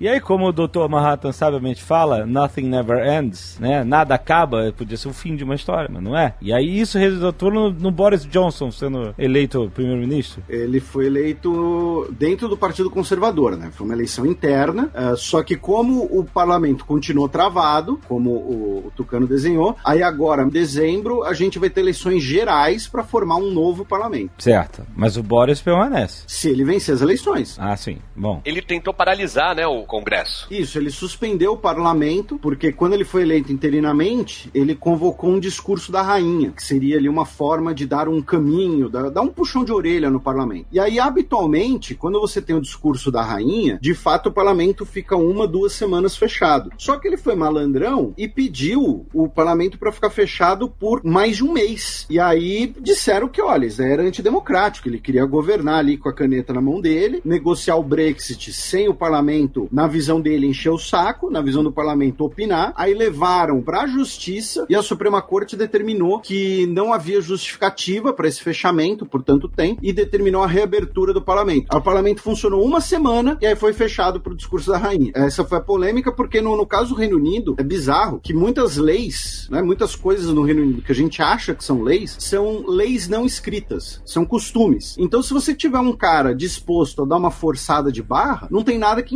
impeça. O Boris Johnson falou, olha, costume fechar o parlamento antes do discurso da rainha, vou pedir fechar cinco semanas. E aí todo mundo falou, olha, é costume fechar por uma, duas semanas, você tá pegando pesado. Ele falou, mas não tem nada que me impeça. Uhum. Então acabou dando essa questão. Mas então, o Brexit estava marcado para rolar em março, no final de março. É, ele estava marcado para rolar no ano passado. Aí ele foi adiado, foi adiado depois para 31 de outubro e foi adiado de novo para o início do ano que vem. Entendi. E o Boris Johnson, inicialmente, ele era a favor até de uma saída uh, sem acordo da União Europeia, só que convenceram ele de que isso ia ser uma merda gigantesca e aí adiaram de novo. Entendi. E o detalhe é que o acordo do Boris Johnson, negociado até agora, claro, depois da, do, do resultado das eleições, a gente pode ter alguma mudança. Mas o acordo do Boris Johnson, elaborado até agora, ele era melhor que o acordo da May, embora ele fizesse mais concessões. O discurso dele era de ser mais rígido, mas por trás ele fez mais concessões e isso tornava o acordo, inclusive, mais viável. Que o grande problema do acordo do Brexit é a fronteira da Irlanda,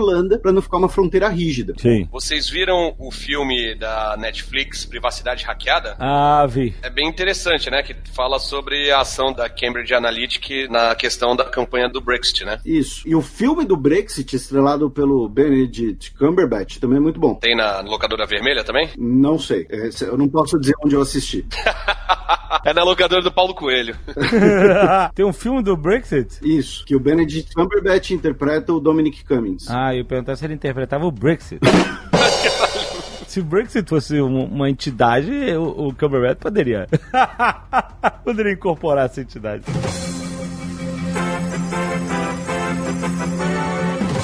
Israel, vamos lá. Tive lá esses dias. Você teve lá esses dias. Tem alguma coisa relevante do Bolsonaro em Israel ou não? Tem a questão do Netanyahu também não formar governo, a questão dele ser acusado, é, investigado em é, três ou quatro processos sobre corrupção, e mais recentemente tem a questão da Cisjordânia, uma mudança de tratamento nas colônias de Israel na Cisjordânia que tá dando o que falar ultimamente. Hum, O que que mudou? Eu não sei explicar muito bem isso aí, mas pelo que eu entendi, é uma postura dos Estados Unidos reconhecer ou não as colônias israelenses na Cisjordânia, é isso? É, os assentamentos israelenses em, em território que, segundo a partilha de 47, serão territórios palestinos. E até hoje, né, até 2019, os Estados Unidos nunca reconheceu esses assentamentos como legítimos. Ah, mudou essa política esse ano, o que foi visto e criticado, por exemplo, o governo da Jordânia, como é, apoio justificativo a uma política de anexação territorial. Me falou, eu vi o Guga Chakra falando com esse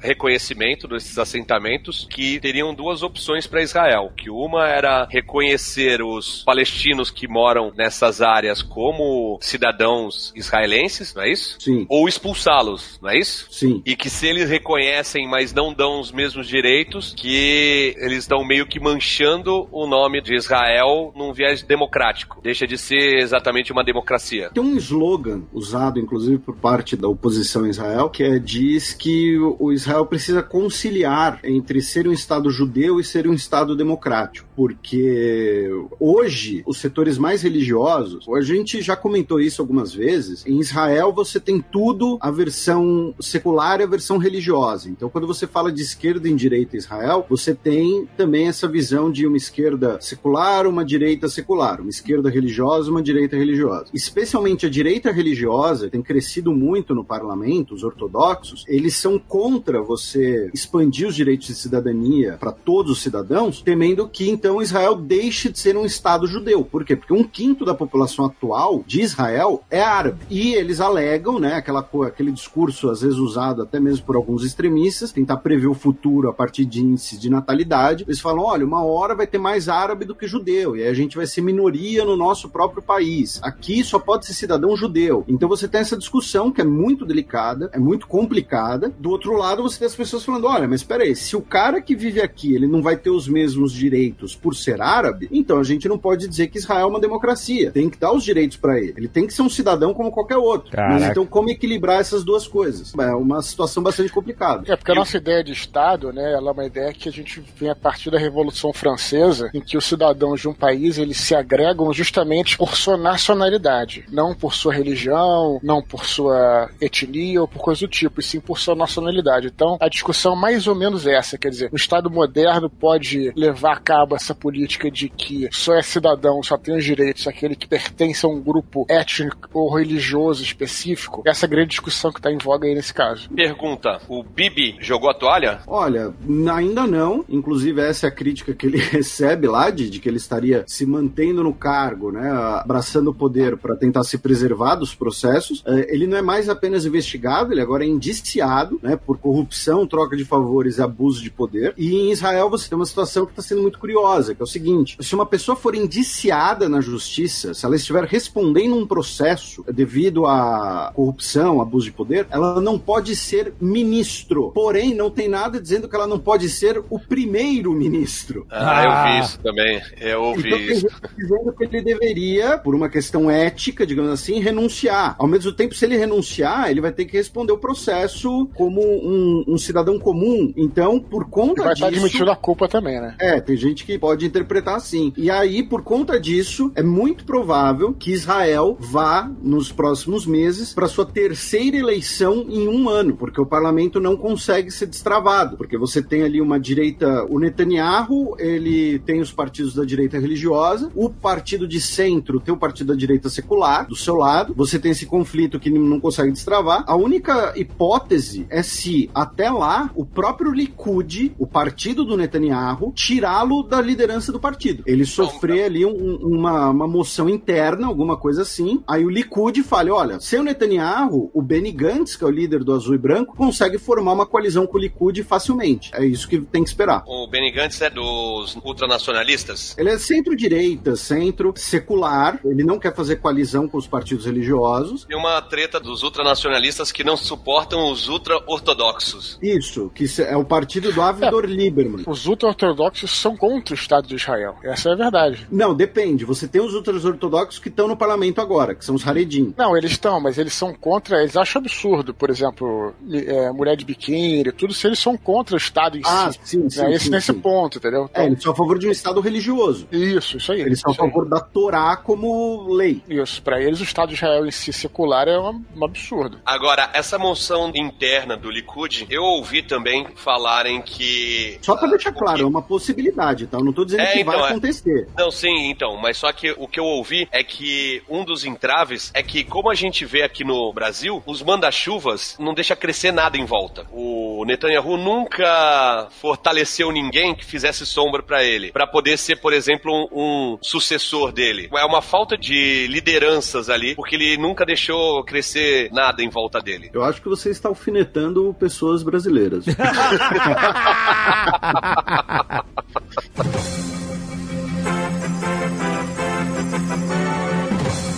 quero falar de Hong Kong e a treta da China que vai se estender, que deu treta no, no mundo do entretenimento, dos esportes. Dos esportes, né? É, exatamente, cara. Os protestos de Hong Kong já duram alguns anos, mas esse ano foram inflamados pelo caso do cara que viajou com a namorada pra Taiwan. Não teve um negócio desse? O cara viajou com a namorada pra Taiwan, matou a namorada em Taiwan e voltou pra Hong Kong. E ele foi preso e foi extraditado para China continental, a mainland China, e a ideia era que isso gerava um precedente perigoso da China ter esse poder jurídico de extraditar qualquer pessoa para ser julgada longe de Hong Kong, ou seja, né, na, na China continental. Estou correto nesse resumo dos fatos que inflamaram os, os protestos esse ano? Sim, é um resumo apropriado. A questão é a lei de extradição e a acusação de que o seria usado para perseguição política de pessoas que se manifestassem contra o governo de Pequim. É, tipo, acabou que o caso do cara acabou gerando essa análise de precedente de perseguição política. Não era o caso dele, né? O caso dele era um cara que matou a, a namorada. Mas a galera falou, ó, isso tem toda a cara desse processo de aceleração, entre aspas, que eles acusam a China de estar tá fazendo para a reunificação de Hong Kong e a, China continental, né? Que deveria acontecer em 2045, é isso?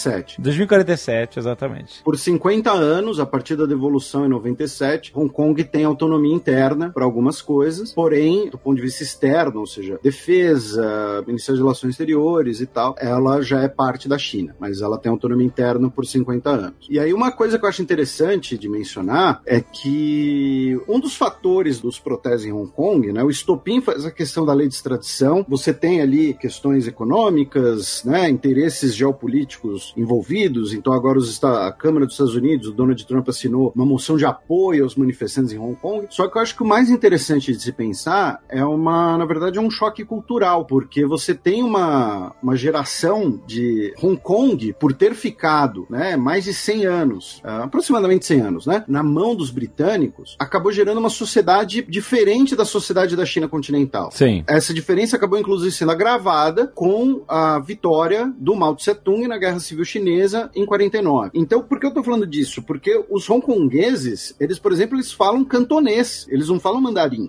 Eles falam cantando, não? Caraca, Dudu. Técnica. Foi mal, o Felipe ficou puto. Aí. Não, não, não, não fica bravo. Só não achou graça mesmo. Interrompi o raciocínio, foi mal. Eu detesto fazer isso, mas o povo Eu já já vai. em recuperação aqui porque foi algo muito inesperado. e aí o que acontece? Você tem uma geração agora que cresceu já sob o domínio chinês continental, o domínio de Pequim, digamos assim, mas que se vê como hongkonguesa, não se vê como chinesa. Uhum. Então você tem um, um verdadeiro choque, não só de gerações, mas um choque de concepções de sociedade, que isso acaba aprofundando muito, né? A visão de como deve funcionar o Estado, de como deve ser a representação política das pessoas, todo esse tipo de coisa. Então, tem uma questão também de um choque cultural muito forte nesse processo de, digamos assim, inserção de Hong Kong à China continental. Né? Não que Hong Kong seja algo separado, e essa é outra coisa importante lembrar. A China ela tem como um dos seus principais pilares de política externa e de defesa a recuperação de todos os territórios que a China foi forçada a abrir mão no século XIX e início do século XX. Então, por isso que a China invadiu o Tibete na década de 50, por isso que a China exigiu de volta Macau, Hong Kong, e em algum momento isso, inclusive, vai levar uma rota de colisão possível entre China e Mongólia e China e Rússia. Porém, isso mais pra frente. Mas assim, Hong Kong pra China é inegociável. Hong Kong é China, ponto final. Aham. A questão é, ao mesmo tempo, o governo de Pequim está obrigado, pelo direito internacional, até 2047, a reconhecer essa autonomia de Hong Kong. Então, por isso que a gente vê os protestos, por mais escalados que eles fiquem, sendo reprimidos pela polícia. A China, ela até agora não mandou o exército, sendo que, em outras circunstâncias, já teria mandado. Tinha mandado o tanque, né? Isso. Essa semana a China mandou o exército de forma disfarçada, né? Eles mandaram lá um, um pelotão de 400 soldados para ajudar na limpeza de Hong Kong, né? da- Das barricadas e tal. Mas assim, para bom entendedor, minha palavra basta, né? E o, É. o Alexandre estava falando de que abalou o mundo dos esportes e tal, não sei o quê. Uma das coisas foi o Esporte. tweet do gerente geral do Houston Rockets. Isso, é. Que tweetou falando lute pela liberdade, fique com Hong Kong. Então, o negócio é o seguinte: NBA faz na ABC 10 milhões de audiência. 10 milhões de pessoas. Na China, Sim. chega a 500 milhões de pessoas. 500 milhões. Você tem noção? 10 milhões nem, nem numa Que- cidade pega. É que é numa uma cidade do interior, né? Presta atenção. Os Estados Unidos é o país que inventou o basquete. Eles têm 10 milhões de audiência no, no jogo. A China tem 500. É mais do que a população dos Estados Unidos. Você tem noção do que, que é isso, cara? O cara vai, twitta um apoio a Hong Kong e a China, que não gosta de ouvir ninguém falar mal dela em lugar nenhum, simplesmente vai assim: ah, então vou cortar essa merda aqui. Aí eles começaram a derrubar um monte de jogos da pré-temporada, o que nos Estados Unidos os caras até sacanearam porque ninguém gosta de ver essa merda mesmo. e aí eles começaram a, a boicotar tudo do Houston Rockets né, na China, né? Merchandising, etc e tal. O Houston Rockets, ele teve como um dos seus principais jogadores no início do século XXI um pivô chinês chamado Yao Ming. Exato. Hoje ele é o presidente da Federação de Basquete e por conta disso o Houston Rockets é a maior torcida na China. Foi esse cara que foi o pivô dessa história toda. Não é? pô? Foi boa, foi boa, foi boa. Esse homem diz a verdade. O Yao, ele é justamente o pivô porque ele fez o chinês se apaixonar pela NBA, né? Ele era um cara que tava jogando ao lado dos mestres, dos caras criadores do basquete e tal. E ele era um jogador chinês que era um- uma lenda, se tornou uma lenda da NBA. E, só que na China, cara, qualquer nicho é o mercado inteiro fora da China. então, o basquete se tornou um dos esportes mais populares da China. E o Houston Rockets era o time do cara. Não era qualquer time, era o cara do Houston Rockets, que era o time do Yao Ming, falando merda, entre aspas, lá de Hong Kong. E os caras falaram assim: ó, corta essa merda toda aqui. E aí, a treta chegou nos Estados Unidos e a NBA entrou eh, publicamente dizendo assim: não, não, que que é isso? Tu, tamo brother. O cara falou lá, o cara falou sozinho. A NBA não, não compactua com isso e tal, não sei o que, todo mundo é brother e tal. E a NBA começou a tomar porrada interna nos Estados Unidos e falou assim: que porra é essa? Quer dizer que todo mundo se curva à China e aí a gente, o cara não pode ter liberdade de expressão, porque dos Estados Unidos os caras prezam a liberdade de expressão sobre tudo e tal. Quer dizer, ou seja, a China está indiretamente censurando o país da liberdade de expressão, os Estados Unidos, e que porra. Pô, indiretamente você tá sendo bonzinho, né? Diretamente. É, não, é, eu não digo diretamente porque eles não chegaram e baixaram nada, tipo assim, uma lei de censura, qualquer coisa. É uma censura indireta porque é uma censura de não querer. A censura financeira. Não que, exatamente, da cultura financeira, não querer chatear um cliente. Aliás, o maior cliente, entendeu? E a China é o maior cliente de um monte de coisas. E pra China, se a China quiser cortar um mês de, de transmissão de NBA ou um ano de transmissão de NBA, ah, os chineses vão ficar putos e tal, mas depois vão calar a boca porque a China manda todo mundo calar a boca, é isso aí. E Só que, pô, isso aí destrói a NBA. É isso, cara, porque a China é o maior mercado da NBA. Então ninguém quer ficar mal com a China. E desse negócio, nos anos 90, quando o Bill Clinton estreitou lá as relações comerciais entre Estados Unidos e China, teve um, um- um artigo de vídeo no Vox que falava, ele queria exportar a democracia pra China através de relações comerciais. Só acabou importando autoritarismo, né? É, essa é a conclusão lá que os caras chegam. Acabou importando o autoritarismo da China pros Estados Unidos, no caso que não, ninguém pode falar nada porque não quer deixar os caras chateados. E aí você vê isso, de alguma forma, se você quiser, você pode expandir isso pro mundo do entretenimento em geral, com a, a, a treta que foi falada, mas nem tanto, porque não chegou a dar treta, na época do Doutor Estranho. E no Homem de Ferro 3. Exatamente. A gente tá não vendo mais vilões chineses, né? O Mandarim era só uma farsa, porque o vilão, na verdade, era outro cara, uma- ele era um ator, e depois, como o mestre ancião do Doutor Estranho era tibetano, ninguém quis encostar nesse assunto de Tibete, justamente por causa disso, eles inventaram outro tipo de vilão. O mestre ancião era, né, uma mulher branca, né? Que não era nem chinesa, nem, nem tibetana, nem ninguém. Eles jogaram lá pra longe a, a etnia do mestre ancião pra não mexer nisso, né? E, e, as pessoas não falam assim, ó, gente, espera aí, o que que é isso? É, é por quê? Se a China fala assim, ah, não vai ter, então não vai passar esse filme aqui na China, eles perdem um mercado gigantesco, né? Então ninguém quer perder o mercado. Então acaba, o mercado tá se autocensurando com medo de perder a bocada comercial, da dominação comercial que a China tem sobre o mundo, né? A diferença é que eles têm uma escolha, né? Por isso que não é tão autoritário assim. Porque na verdade você pode ter escolha. É uma escolha. É, mas é uma escolha que o cara não quer fazer essa escolha. Você assim, caraca, eu não, eu não quero bater nesse prego aqui, entendeu? Claro, claro, perfeito. Eu tô chegando à conclusão que os únicos que têm coragem de bater na China são os ANCAPs. Os meus amigos ANCAPs, todos eles têm a bandeirinha lá com a unha de vaca, bandeirinha vermelha de Hong Kong. E outra treta com Hong Kong, esse ano rolou com a Blizzard, campeonato de Hearthstone, o cara ganhou e ele na live stream. É, ele dedicou a vitória aos manifestantes, né? É, ele falou: libere Hong Kong é a revolução da nossa era. E aí, inclusive, quando ele fala isso, ele tava em um split screen com dois comentaristas lá da stream, né? Os caras escondem a cara atrás do balcão, porque eles sabiam que isso ia ser recortado e, e passado e reproduzido. E os caras não queriam mostrar a cara de que é, não tem nada a ver com isso, não, maluco. E acabou que eles foram demitidos também.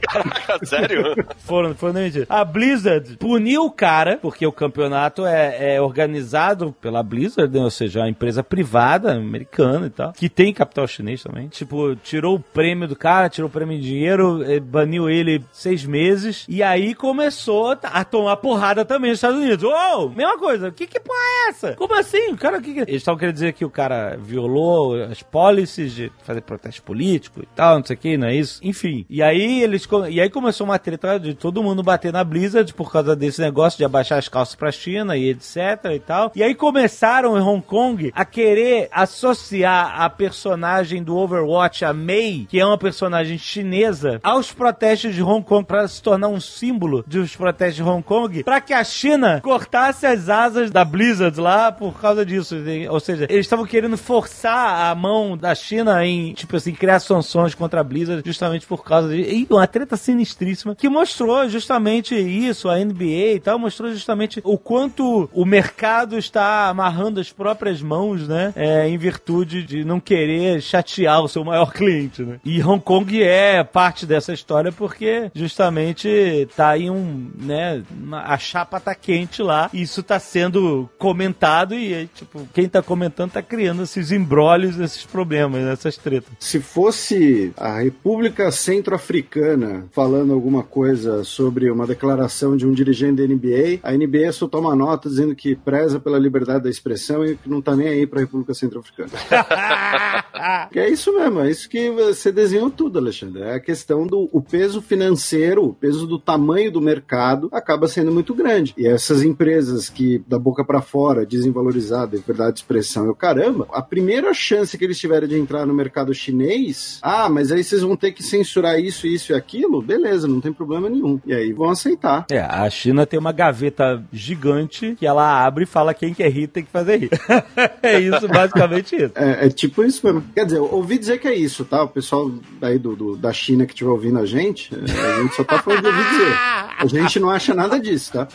A pergunta é: a gente aqui no Nerdcast pode falar mal da China ou eles tiram o capital que investiram? Eu ouvi dizer que o pai do Cid só tem 30%.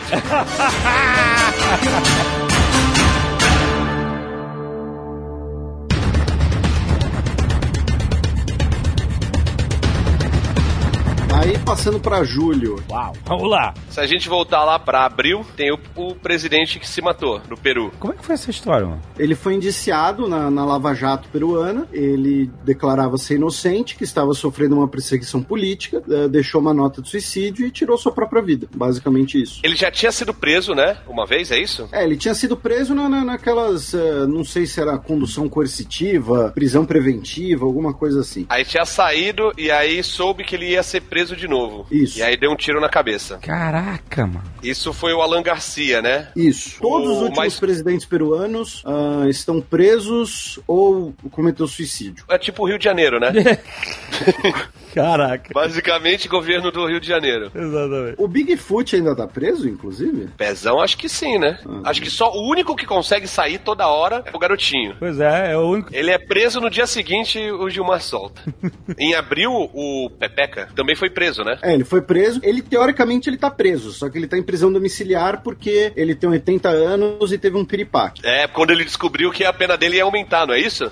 Provavelmente. É. E o Fujimori tá preso no hospital. E o Martin Vizcarra fechou o Congresso, não foi isso? Foi agora em outubro? Não, foi antes? Foi outubro, foi outubro. Foi dois strikes, né, do Congresso, ele falou, então vamos fechar aqui. É um É, artigo a- constitucional que Isso. possibilitava isso, né? A Constituição peruana, ela é uma herança do Fujimori, ela dá muitos poderes pro presidente, e aí se o Congresso fizer um veto pro presidente duas vezes, o presidente pode alegar desconfiança e dissolver o Congresso e pedir novas eleições. A questão é que a Suprema Corte do Peru está discutindo se ele sofreu dois vetos ou não, porque na verdade um dos itens eles nem votaram. O presidente falou: olha, como o Congresso não votou, eles popularam a pauta, então isso quer dizer que eles me vetaram, então eles não confiam em mim, então vou dissolver o Congresso e pedir novas eleições. Nesse caso, acaba dentro da política peruana, a argumentação, e que recebeu muito apoio popular, como eu disse, é é algo que a Constituição peruana permite, é uma Constituição que dá muitos poderes ao presidente, mas mesmo assim vai ser discutido na Suprema Corte. E teve a questão também justamente da nomeação de juízes da Suprema Corte. Lembrando para quem quiser encher nosso saco, assim, a gente está passando pelo ano inteiro em duas horas, então muita coisa é resumida. E aí você tinha a questão da própria nomeação de novos juízes para a Suprema Corte e o parlamento era dominado pelos fujimoristas. E aí ele determina o fechamento do Congresso e boa parte da população apoia por conta desses fujimoristas. A direita mais liberal apoiou o fechamento, entregando os cargos, e a esquerda também apoiou o fechamento, com os deputados também entregando seus cargos pacificamente. Foi esse centrão fujimorista que está resistindo, digamos assim. E a filha do Fujimori tá presa ainda? Ela foi liberta essa semana, mas ela estava presa até pouco tempo atrás e ela foi a segunda colocada na última eleição, né? Então, sim. É, Não é só presidente, né? É candidato a presidente também. Sim. E no caso, ela que muito provavelmente também foi laranja do pai, né? O pai dela, Alberto Fujimori, que foi uma das maiores catástrofes da história peruana, que ele, como toda trajetória de ditador, ele começa, entre aspas, bem, com um suposto respaldo popular e dá em merda. E acaba com a epidemia de cólera. Então pense duas vezes antes de apoiar algum ditador. Parece que vai começar bem, mas nunca termina bem. Eu acho que eu vou trocar a minha foto do perfil do Twitter pela foto do Mussolini pendurado. Deus do céu. Pra lembrar a galera o que que é o fascismo. Ai, ai. Não, mas aí você tá sendo parcial. Você tá escolhendo um lado. Eu tenho que Tá botar errado. também, então eu vou botar a foto de capa, eu vou botar o Ceausescu. e, o- e a foto do perfil eu boto o Mussolini. Deus do céu.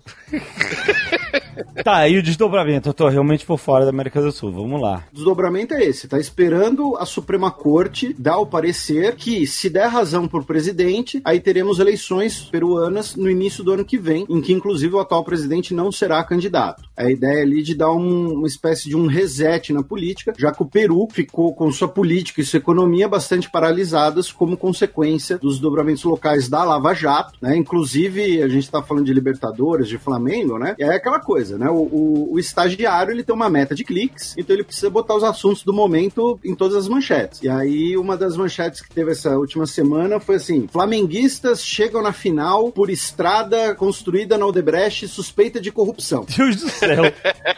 É, mas- Malditos mas- flamenguistas.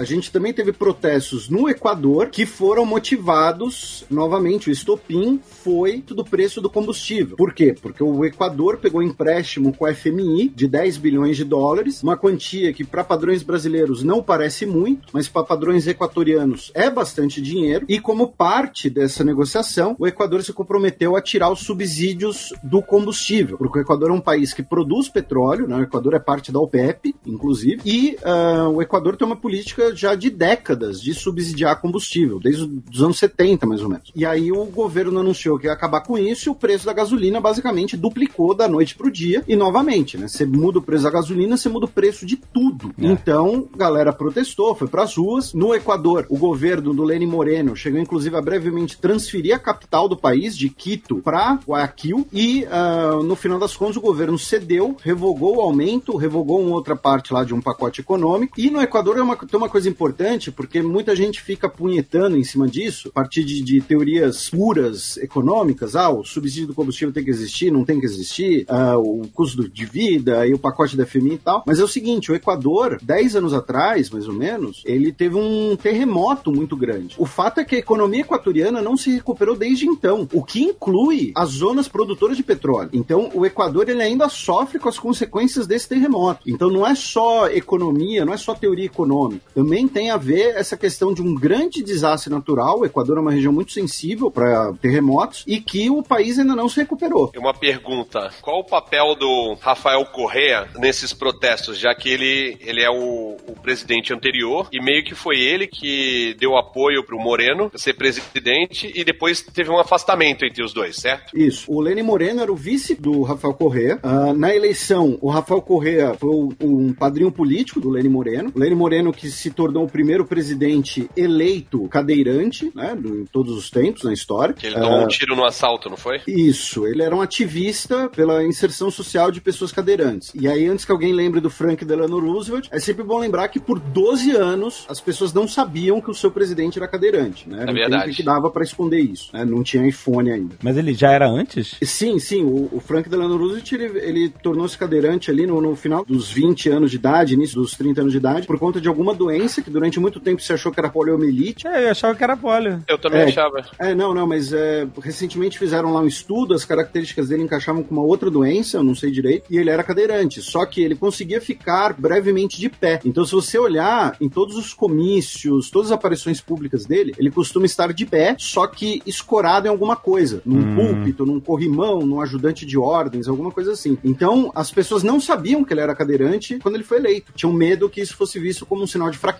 com preconceito. O primeiro presidente eleito publicamente cadeirante foi o Lênin Moreno. A minha avó tinha touro, polio. touro sentado não era não? Touro sentado? Essa foi ruim. A minha avó tinha poliomielite e ela ficava de pé de boa. Quando era mais jovem, ela conseguia andar com a mão apoiada no, no joelho, pro joelho ter força, sabe? E só depois de que ela ficou mais velha que ela teve que ficar de cadeira de rodas. É, a pessoa pode ter polio ou alguma doença que deixe a perna enfraquecida, aí, mas conseguir ficar de pé e enganar a galera. É, foi, era um pouco isso. O Lênin Moreno, depois que assume o governo, ele rompe com o Rafael Correa, ele começa a adotar posturas ah, muito mais à direita, né? O Rafael Correa é uma liderança de esquerda no Equador. O Lênin Moreno, nesse sentido, principalmente, ele se afasta de alguns setores indígenas, porque o, né, a gente sempre comenta aqui que falar de esquerda e direita não é nunca uniforme no mundo inteiro. Então, em países como Equador, Bolívia, Chile, essa concepção de esquerda e direita muitas vezes envolve também comunidades indígenas, que são bastante grandes nesses países, né, em números. No caso do Equador, o Lênin Moreno acaba se distanciando, se reaproxima dos Estados Unidos, nesse sentido, inclusive. Aí vai ter o caso Assange, né, na qual ele revoga o asilo do Assange, que vai ser capturado pela polícia britânica dentro da embaixada equatoriana, a convite das autoridades equatorianas. Caraca, tem coisas que eu acho que já fazem dois anos e foi esse ano. Nem lembrava. E aí, o Lênin Moreno, ele dá essa guinada, o Rafael Correa vai chamá-lo de, de traidor. O Rafael Correa, ele vai ser indiciado por corrupção no Equador, também ligada a essa empresa aí, a Odebrecht, alguma coisa assim, não sei direito. Ele vai se pedir refúgio na Bélgica. Ele está atualmente na Bélgica, o Rafael Correa. Não é bobo a- nem nada, né? Se não me engano, muitas dessas pessoas vão para a Bélgica, como o Puigdemont também, porque a Bélgica elas têm uma política de extradição bastante rígida. Aí o Lênin Moreno acusa o Rafael Correa de ser o articulador dos protestos contra ele. O Rafael Correa ele fez vídeos né, em apoio aos protestos, fez vídeos cantando as, as musiquinhas de protesto do Lênin Moreno e tal. Porém, você certamente tem uma parcela ali do eleitorado do Rafael Correa que participou dos protestos, mas as principais lideranças eram das comunidades indígenas. O Rafael Correa, embora ele fosse um cara próximo das comunidades indígenas, ele não era em si um indígena. Então tem um certo distanciamento ali. O que acaba acontecendo no caso do Lênin Moreno é que é o seguinte: a direita equatoriana de Guayaquil vê ele com uma certa desconfiança porque ele era o cara do Rafael Correa. Ele é aquela coisa, ele tá fingindo que não é mais de esquerda, enquanto a esquerda vê ele como traidor. Então ele fica ali no meio, sem muita base de apoio. Então qualquer coisa que ele fizer para um lado ou para o outro pode gerar ali algum desencanto.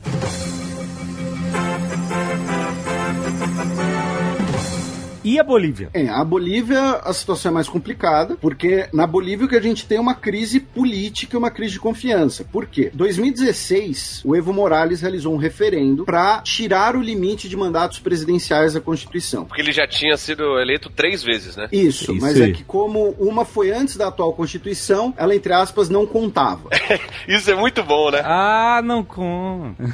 Ele mesmo mudou a Constituição e aí falou: não, mas o que foi antes dessa Constituição não conta. É, não, não- foi bem ele que mudou a Constituição, né? Teve uma constituinte que redigiu o texto e tal. E aí foi declarado que, olha, o, o mandato antes da nova Constituição não conta, a contagem passa a valer a partir de agora. Enfim, dá pra criticar, mas tem precedentes que foram assim, né? Você, quando tem uma mudança de regra, a nova regra passa a valer a partir daquele momento. E aí, no caso do Evo Morales, em 2016, ele fez esse referendo, a população disse não, O referendo já é bizarro, né? É dar a capacidade da pessoa ficar eternamente no poder, até morrer. Se ela for eleita, sim. E aí a população disse não. É, justamente. A população falou: não, não queremos tirar esse limite. Tem que ter o limite. Sim. E aí ele. Cagou ah, em cima. Exatamente. É, é, O início da crise é em 2016, que é uma crise, como eu disse, uma crise essencialmente de confiança. Por quê? Porque o que que o Evo Morales fez? Ele foi buscar no judiciário uma autorização para concorrer às novas eleições. Um judiciário E- aparelhado, inclusive. E aí, qual foi a interpretação? Foi de que você impedir uma pessoa de ser candidata seria uma violação de direitos políticos. Que assim, qualquer cidadão pode ser candidato para qualquer coisa a qualquer momento. Claro, é uma interpretação bastante mequetrefe para justificar ele concorrer a um quarto mandato consecutivo. Uma distorção. E antes que alguém venha encher o saco dizendo, ah, estão criticando o Evo por concorrer ao quarto mandato, mas não criticam a Merkel que está no poder desde não sei quando. Presidencialismo e parlamentarismo são diferentes. Regimes presidencialistas têm um poder muito maior na figura do presidente. Mas enfim, é, isso já tô cansado, já tô de saco cheio de escrever e falar sobre isso. Aí o Evo Morales foi lá, passou por cima do referendo e saiu candidato. Aí, nas eleições, segundo né, os resultados, Que foi agora. isso, foi agora. Segundo os resultados oficiais, ele teria vencido em primeiro turno. Por quê? Porque no sistema boliviano, que é copiado do sistema argentino, se você tiver mais que 40% dos votos e uma diferença de 10% para o segundo colocado, você ganhou no primeiro turno, tá? Você pode ter a metade mais um, ou Aham. então, se você tiver mais que 40, mais 10% de diferença, você ganha no primeiro turno. Certo. Por essas regras, inclusive, no ano passado, o Bolsonaro teria vencido em primeiro turno aqui no Brasil. Aham. E aí o que aconteceu? Muita gente começou a dizer que as eleições foram fraudadas. Por quê? Porque quando você teve a publicação dos resultados, você teve ali uma, uma paralisação na publicação. Os resultados até aquele momento estavam dando um segundo turno. Aí, olha, acabou os resultados por hoje. Ficaram algumas horas num, entre aspas, apagão. E aí quando voltou, o Evo Morales estava na frente para levar em primeiro lugar. Segundo o governo e segundo o CEPR, que é um think tank de esquerda baseado em Washington, isso aconteceu por quê? Porque os resultados que demoraram para chegar eram os resultados das zonas rurais, indígenas, que favorecem o Evo Morales. Para a oposição, era sinal de fraude. Aí a Teve coisa. opositor- observadores internacionais também que constataram fraude? Não teve isso? Exatamente. Auditoria Exatamente. da OEA. Isso. Aí a oposição falou: olha, tem que ter uma auditoria externa. Aí veio a auditoria da OEA, Organização dos Estados Americanos, que falou: olha, tivemos aqui casos de fraudes. 465 atas, acho, temos discrepâncias e tudo mais. Dá pra ler o relatório online pra quem quiser. Aí, tanto o Evo Morales quanto o Carlos Mesa, que foi em segundo lugar, eles tinham dito que aceitavam a auditoria externa e que aceitariam as sugestões da auditoria Antes do resultado da auditoria, né? antes do resultado. Nesse tempo todo, é bom lembrar, a gente teve muitos protestos por toda a Bolívia contra o governo do Evo Morales. Por quê? Porque você já tinha essa quebra de confiança desde 2016, então as pessoas estavam falando, ó, ele tá roubando, ele tá fraudando, ele tá roubando as eleições, ele não devia nem ser candidato. Então você tinha protestos, paralisações, eh, barricadas e tudo mais. É bom fazer esse lembrete, né? Porque a gente tá resumindo bem. Aí veio o resultado da auditoria da OEA, dizendo, olha, teve fraudes, recomendamos uma nova eleição com uma nova autoridade eleitoral. O Evo Morales deu uma coletiva dizendo que, olha, a OEA publicou isso daqui, vamos convocar novas eleições com uma nova autoridade. Foi ligeiro. Só que diversos movimentos em torno dele, em torno dessa situação, pressionaram por uma renúncia. Tanto movimentos à direita, e aí você tem um componente religioso muito forte nos protestos bolivianos, é por conta de uma elite neopentecostal ligada ali à região de, de Santa Cruz de la Sierra, que é, é mais perto do Brasil, que é a região longe do altiplano, que é onde fica a capital, né? Novamente estamos resumindo bem. Também. E você teve também, por exemplo, a Central Obreira Boliviana, que é como se fosse a CUT da Bolívia, pedindo a renúncia do Evo. Dizendo, olha, o Evo, ele não tem mais confiança de ficar no O cara. Evo, o Evo que também estava sendo taxado de traidor da esquerda, né? É, um pouco,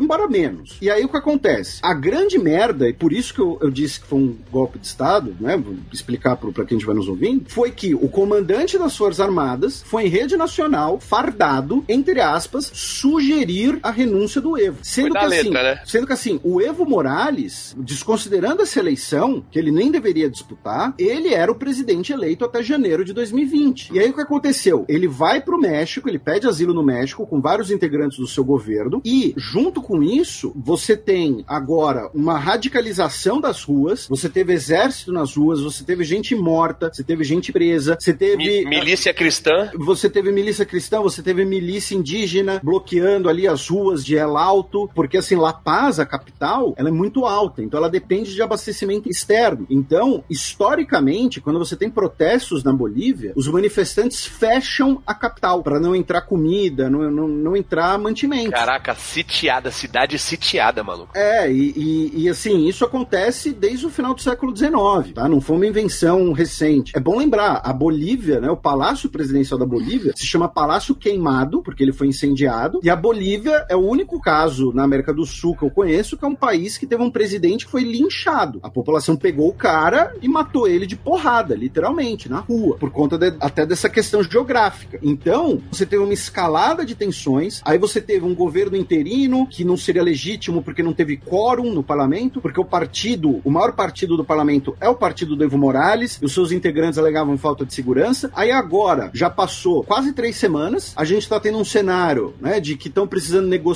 como vão ser essas novas eleições, ah, de quem vai poder participar, os partidos, sendo que tudo isso poderia ser feito como consequência do relatório da OEA, porque vou repetir, o Evo Morales, ele aceitou a nova eleição, ele aceitou a observação internacional, ele aceitou um novo órgão eleitoral, e agora, por que você tem esse processo de negociação muito demorado, muito arrastado? Porque você ficou com um vácuo. Você não tem uma autoridade hoje na Bolívia. A Janine Anhes, que é a presidente interina, ela representa ali um grupo de políticos. Ela é de uma família tradicional da política boliviana. Mas os principais setores que protestaram contra o Evo são um diferente, os setores pró-Evo são outros. Você precisa negociar, porque senão você vai caminhar para um estado de exceção. Aí você entra também nas questões dos recursos naturais bolivianos, né? E aí gente dizendo que na verdade foi um golpe para tomar conta do lítio boliviano. Enfim, Eles vão devolver o nosso oleoduto ou não?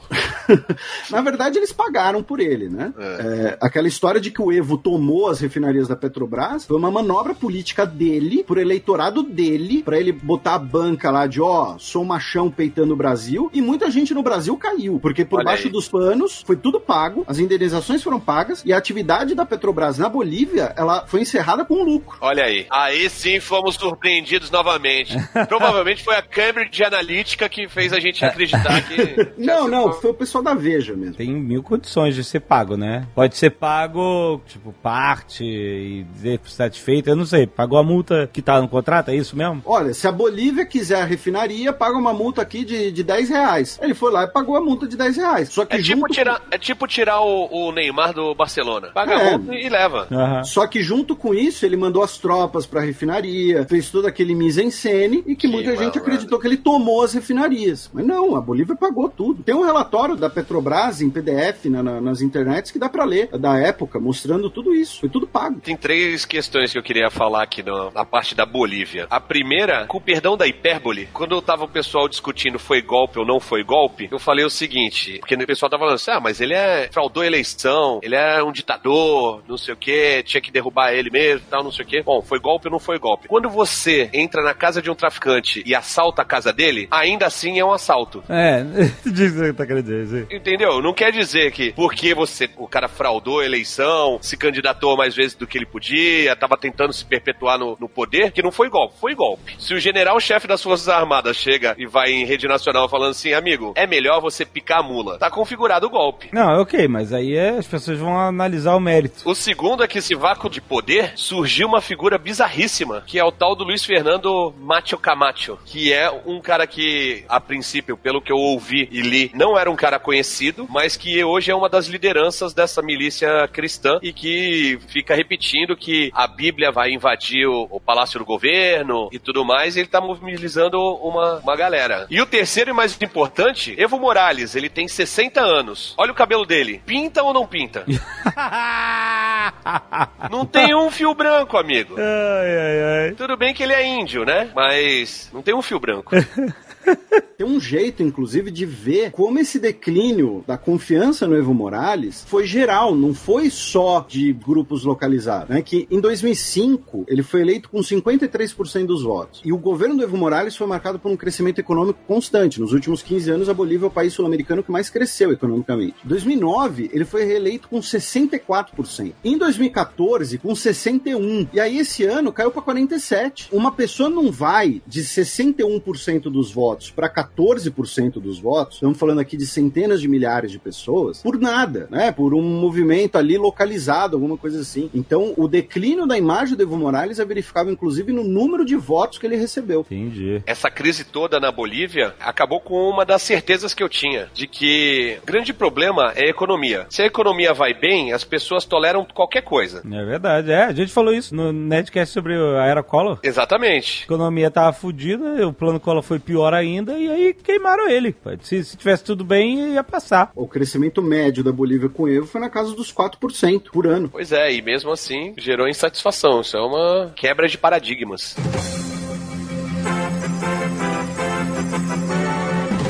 Mas e o Chile? Não é só por 20 centavos.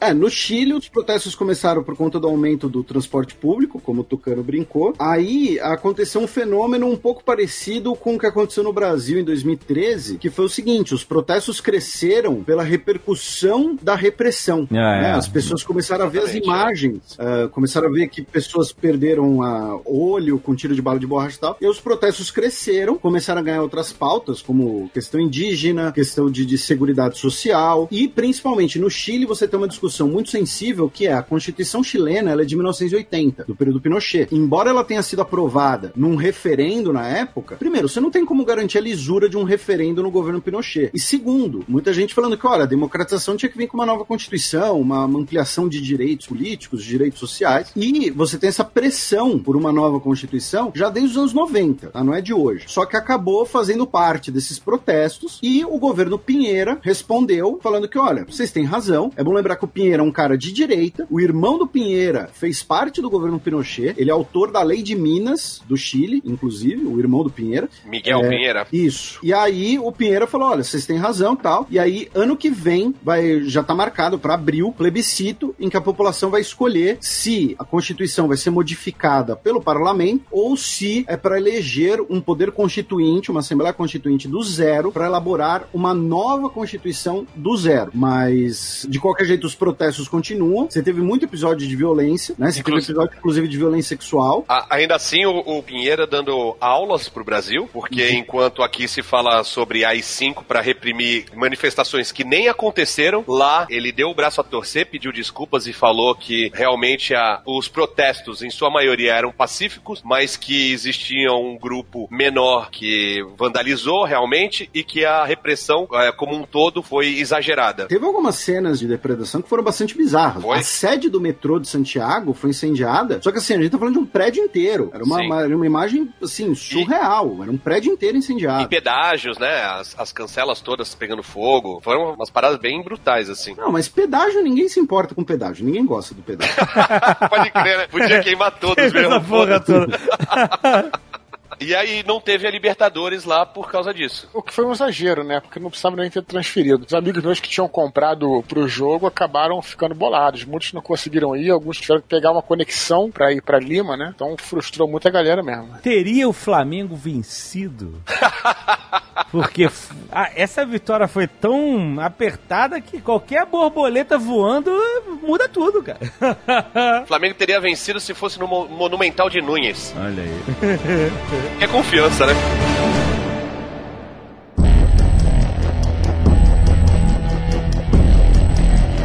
Donald Trump está passando por um inquérito de impeachment. Tudo começou com um telefonema lá em julho, porque ano que vem, agora 2020, é ano de eleição presidencial, ou seja, o bicho vai pegar mesmo, né? Então todo mundo tá brigando por isso e tem os pré-candidatos é, democratas estão fazendo debate já há uns dois meses, porque eles têm que ser primeiro escolhidos pelo partido para ver quem é que vai, vai ter condição de peitar o Trump, né? Os democratas certamente não querem cometer os enganos que cometeram na eleição passada, escolhendo a Hillary, que acabou sendo uma candidata fraca. Tudo bem que é, era um jogo muito inédito, Trump veio comendo por fora, ninguém fazia ideia que uma personalidade dessa poderia ser algo sério, que poderia acontecer isso, né? Isso todo mundo aprendeu no último, até os últimos instantes, porque todas as pesquisas apontavam a vitória da Hillary. Mas ninguém quer brincar mais, né? Ninguém quer. Agora tá todo mundo.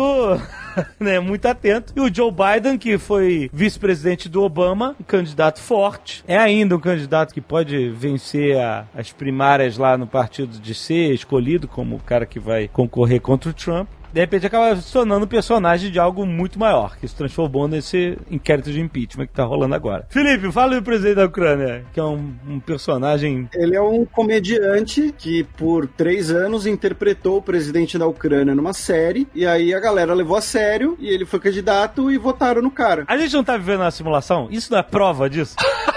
É, é, é Eu, tipo. achava que, eu achava que a parada mais bizarra da Ucrânia era um, um campeão de boxe prefeito de, de Kiev.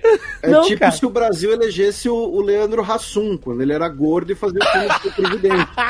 Ah, exatamente. Exatamente. O Leandro Hassumkovski, que foi eleito lá. É, exatamente.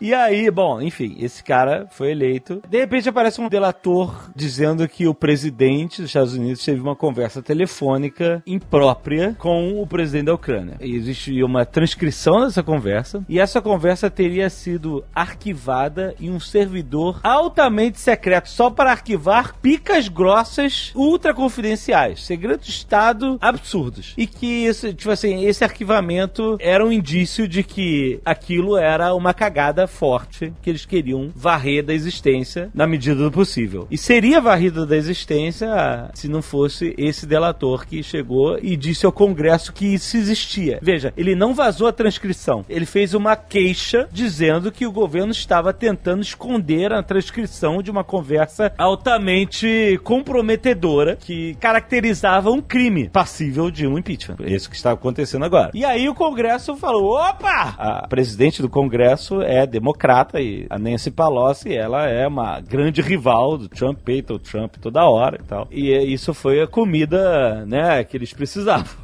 e aí começou a se falar disso. Eles discutem isso até hoje, né? A imprensa fica discutindo: será que o presidente não tem noção de que o que ele fez foi errado? Ou se ele tem completa convicção de que foi e que foda-se. Então, já que essa briga começou, então vou entrar na briga mesmo. A Casa Branca liberou a transcrição da conversa. Eles falaram, entendeu? Você entendeu o que aconteceu? Os caras falaram assim: um, um delator falou assim: ó, tem uma transcrição sinistra aí que os caras estão tentando esconder. Aí todo mundo falou assim: que porra é essa? Aí a, a Casa Branca assim: não é nada demais, toma aqui a transcrição. E aí, a transcrição mostrava que o Trump estava conversando com o presidente da Ucrânia, o Leandro Rassumsky, e ele tava falando basicamente o seguinte: tinha uma verba aprovada pelo Congresso americano para ajuda militar na Ucrânia eh, em virtude de tudo que tá acontecendo em relação à Rússia, certo, Felipe? Sim. Desde que a, Rússia chegou anexando a Crimeia, esse, esse é o problema da anexação da Crimeia, etc, certo? Sim. Então eles enfrentam esses problemas, eles estão enfrentando um problema vigente. Os Estados Unidos tinha aprovado uma verba de ajuda militar, uma grana que estava aprovada pelo Congresso, dinheiro público. A notícia era que a Casa Branca tinha dado um hold, botado essa ajuda num hold, suspendeu isso temporariamente e o Trump ligou pro cara, falou: "Ah, a gente quer ajudar vocês e tal". Mas queria que você fizesse um favor pra gente. Que era, e aí ele fala que ele queria que houvesse uma investigação de corrupção na família Biden. Porque o filho do Joe Biden fez parte do board de uma empresa de gás natural, de exploração de gás natural na Ucrânia. E a desconfiança, que não, não se tem prova, mas tudo é possível, né? Que o cara estava metido em, em alguma treta lá e que se isso viesse a público de que o filho do Joe Biden estava sendo investigado pelo governo da Ucrânia Ucrânia por qualquer merda que ele tenha feito lá, de corrupção, etc., isso ia ferir a imagem do Joe Biden, que é um rival político do Trump, notoriamente, publicamente, um rival político para as próximas eleições. Então, configurava-se aí um abuso de poder, onde ele estava condicionando a ajuda que já estava aprovada pelo Congresso a ele cavar uma sujeira aí num rival político dele. E isso é um crime passível de impeachment. A galera tava se segurando numa palavrinha condicionante, né? É, então, teve esse lance até no, no 60 Minutes é, entrevistando um, um defensor do Trump, falando assim, o Trump, porque assim, a Casa Branca quando soltou a transcrição, eles soltaram com a nítida convicção de que não tinha nada de errado. E o termo da vez nunca se falou tanto latim nos Estados Unidos, que é o quid pro quo. Quid pro quo significa, tipo assim, é... Toma lá da cá. é toma lá da cá, né? Ou seja, eu faço um negócio por você e você faz um negócio por mim. É o que procó. E a Casa Branca, os defensores e o próprio Trump repetiam em todos os jornais, em todas as entrevistas e tudo que é possível. Pode ler a transcrição, não há um quiproquo.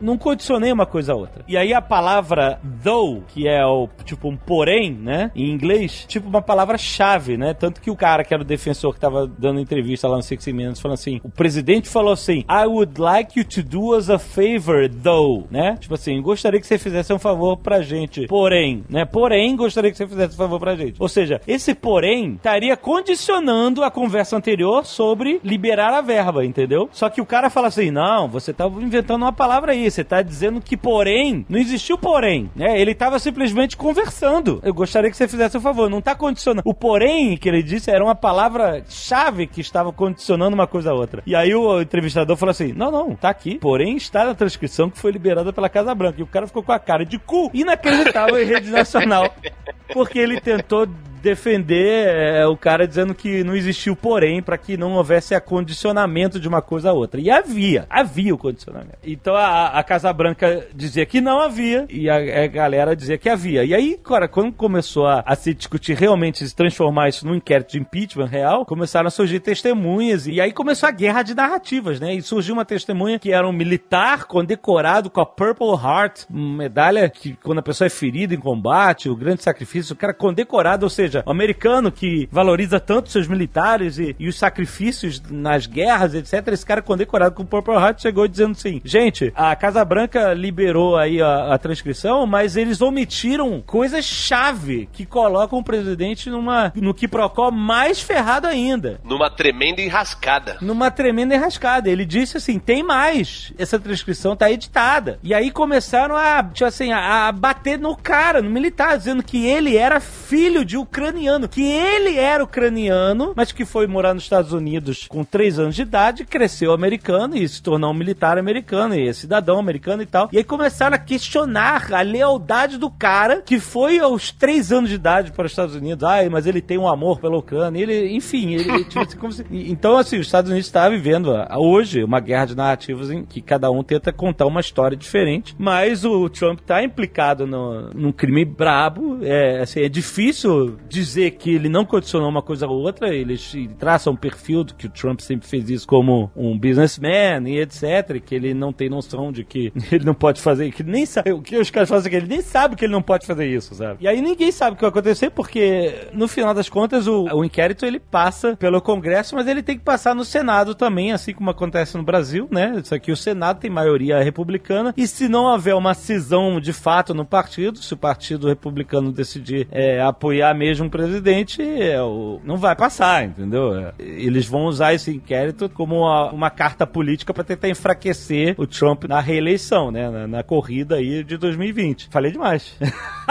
É isso aí que o Alexandre falou mesmo, especialmente a questão do Senado ser dominado pelos republicanos. O próprio Trump já, já falou uma vez, né, de jocoso tal, que ele poderia matar alguém na Quinta Avenida, que não aconteceria nada com ele. E assim, a não ser que tenha uma reviravolta muito grande, o próprio Partido Republicano, algum cacique do Partido Republicano queira passar perna no, no Donald Trump, pelo menos por enquanto você não tem uma, uma smoking gun, algo assim que mobilize a opinião popular de tal forma a reverter a situação no Senado. Né? 20 senadores republicanos precisam virar casaca, porque os republicanos, além de ter a maioria, por impeachment precisa de dois terços. É, eles precisam de 20 vira casaca, é muita gente. Eles nunca, nunca não vai rolar. Isso. Então, assim, a não ser que saia alguma coisa muito absurda, entendeu? É, ou ou algum cacique republicano consiga fazer uma articulação interna muito forte, é muito improvável. Só que nesse meio tempo, o Congresso dos Estados Unidos está paralisado, né? Uh, o acordo SMCA não, não foi votado, orçamento para o ano que vem nem foi discutido ainda, todo esse tipo de coisa. É, porque tá tudo voltado nisso. O Bill Clinton passou por um processo, um inquérito de impeachment, que foi barrado no Senado, na época do escândalo com a Mônica Lewinsky e tal. E ele foi barrado no Senado justamente porque, na época, os democratas tinham maioria no Senado e, e tipo assim, é, é bem... O, o, desenho da coisa tá parecendo isso. Como o, o Felipe falou, se não tiver um, um smoking gun, se não tiver, assim, uma arma do crime, algo que seja realmente algo que mobilize a opinião popular no fato dos republicanos falarem, ih, a gente tem que pular fora desse barco, né? Porque se eles pularem fora do Trump, eles provavelmente vão perder a, a próxima eleição, né? Tipo, porque eles vão ficar muito queimados. Então eles estão naquela de a gente agarra até o final ou não agarra, entendeu? Tem se comparado muito ao, ao Watergate, né? Que foi um, um processo similar, né? De, só que o Watergate teve invasão, né? Dos caras. É, o Watergate tinha muito mais coisa. Tanto que o Nixon ele renuncia porque ele sabia que ele sofreria o impeachment. Sim, ele renunciou antes do impeachment, exatamente. É. Isso criou uma interrogação muito grande sobre o que, que vai ser o ano que vem. O ano, ano que vem, cara, vai ser uma porradaria nos Estados Unidos. Inimaginável. A última eleição, saiu o inquérito de russo meter na mão no, nas eleições. Imagina, cara. Imagina 2020, como é que vai ser essa guerra política que o, o Facebook e outras plataformas estão sob fogo em algumas instâncias em que as pessoas estão dizendo: ó, oh, esses caras têm que controlar muito a propaganda política nas suas plataformas por causa de disseminação de fake news e etc. Eles estão querendo até impedir. Tem gente que quer impedir que haja qualquer tipo de propaganda política nessas plataformas e, tipo, tá todo mundo meio assim com os braços assim, oh meu Deus, oh. é aquele negócio da China. Ninguém quer chatear a China, ninguém quer falar que não vai ter propaganda política nessas plataformas porque o dinheiro flui. Flui que nem especiaria de Duna durante um ano eleitoral, né, cara? Mas assim, do Trump, de todas as maluquices, cara, eu, eu acho que a gente não podia deixar de notar o episódio incrível, surreal desse mundo de years and years que a gente vive, que foi o furacão que rolou na Flórida, compadre.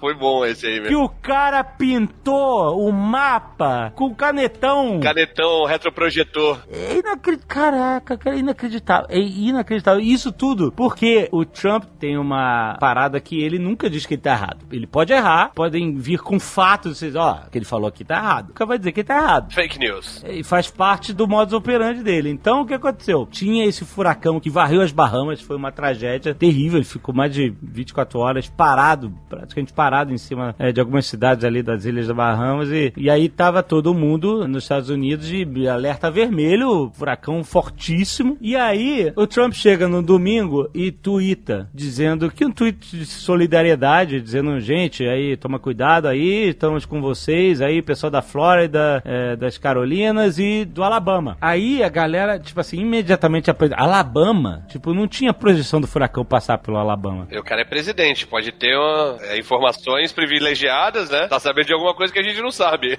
E aí, o que acontece? 20 minutos depois desse tweet, o Serviço Nacional de Prevenção a Furacão, enfim, o serviço, tem um Serviço Nacional de Meteorologia, tuita em cima dizendo assim: gente, não tem risco pro Alabama. Não, não vai rolar. Não tem nenhuma projeção pro Alabama, já, já tá descartado isso. Então ele contradisse o presidente 20 minutos depois, um órgão do governo, do governo federal. Tipo Ibama.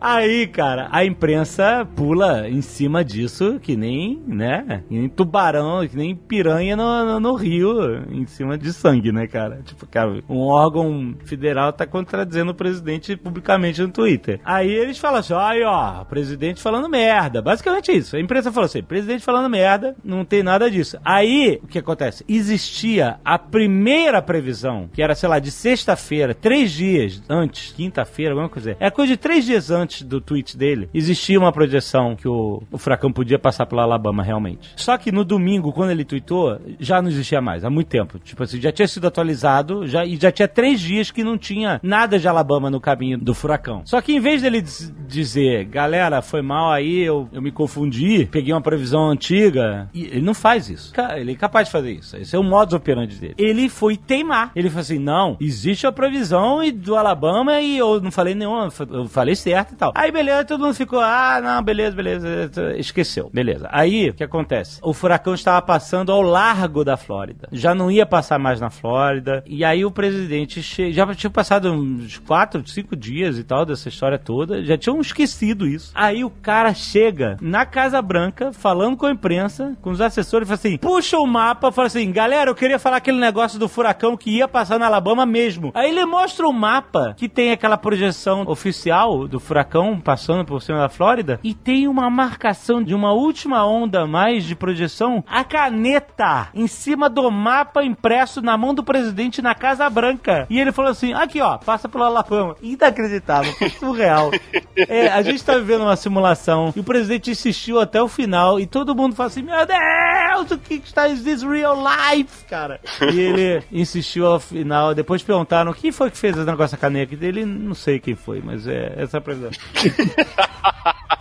Era o presidente da nação mais poderosa do mundo, mostrando um mapa de projeção meteorológica de um assunto que já tinha morrido, com a marcação a caneta para não arredar o pé, para não dizer que ele falou besteira. Ai. 2019. É isso aí.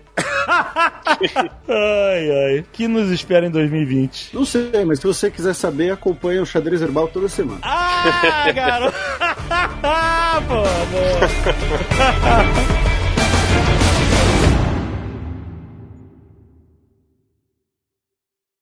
Este Nerdcast foi editado por Radiofobia, podcast e multimídia.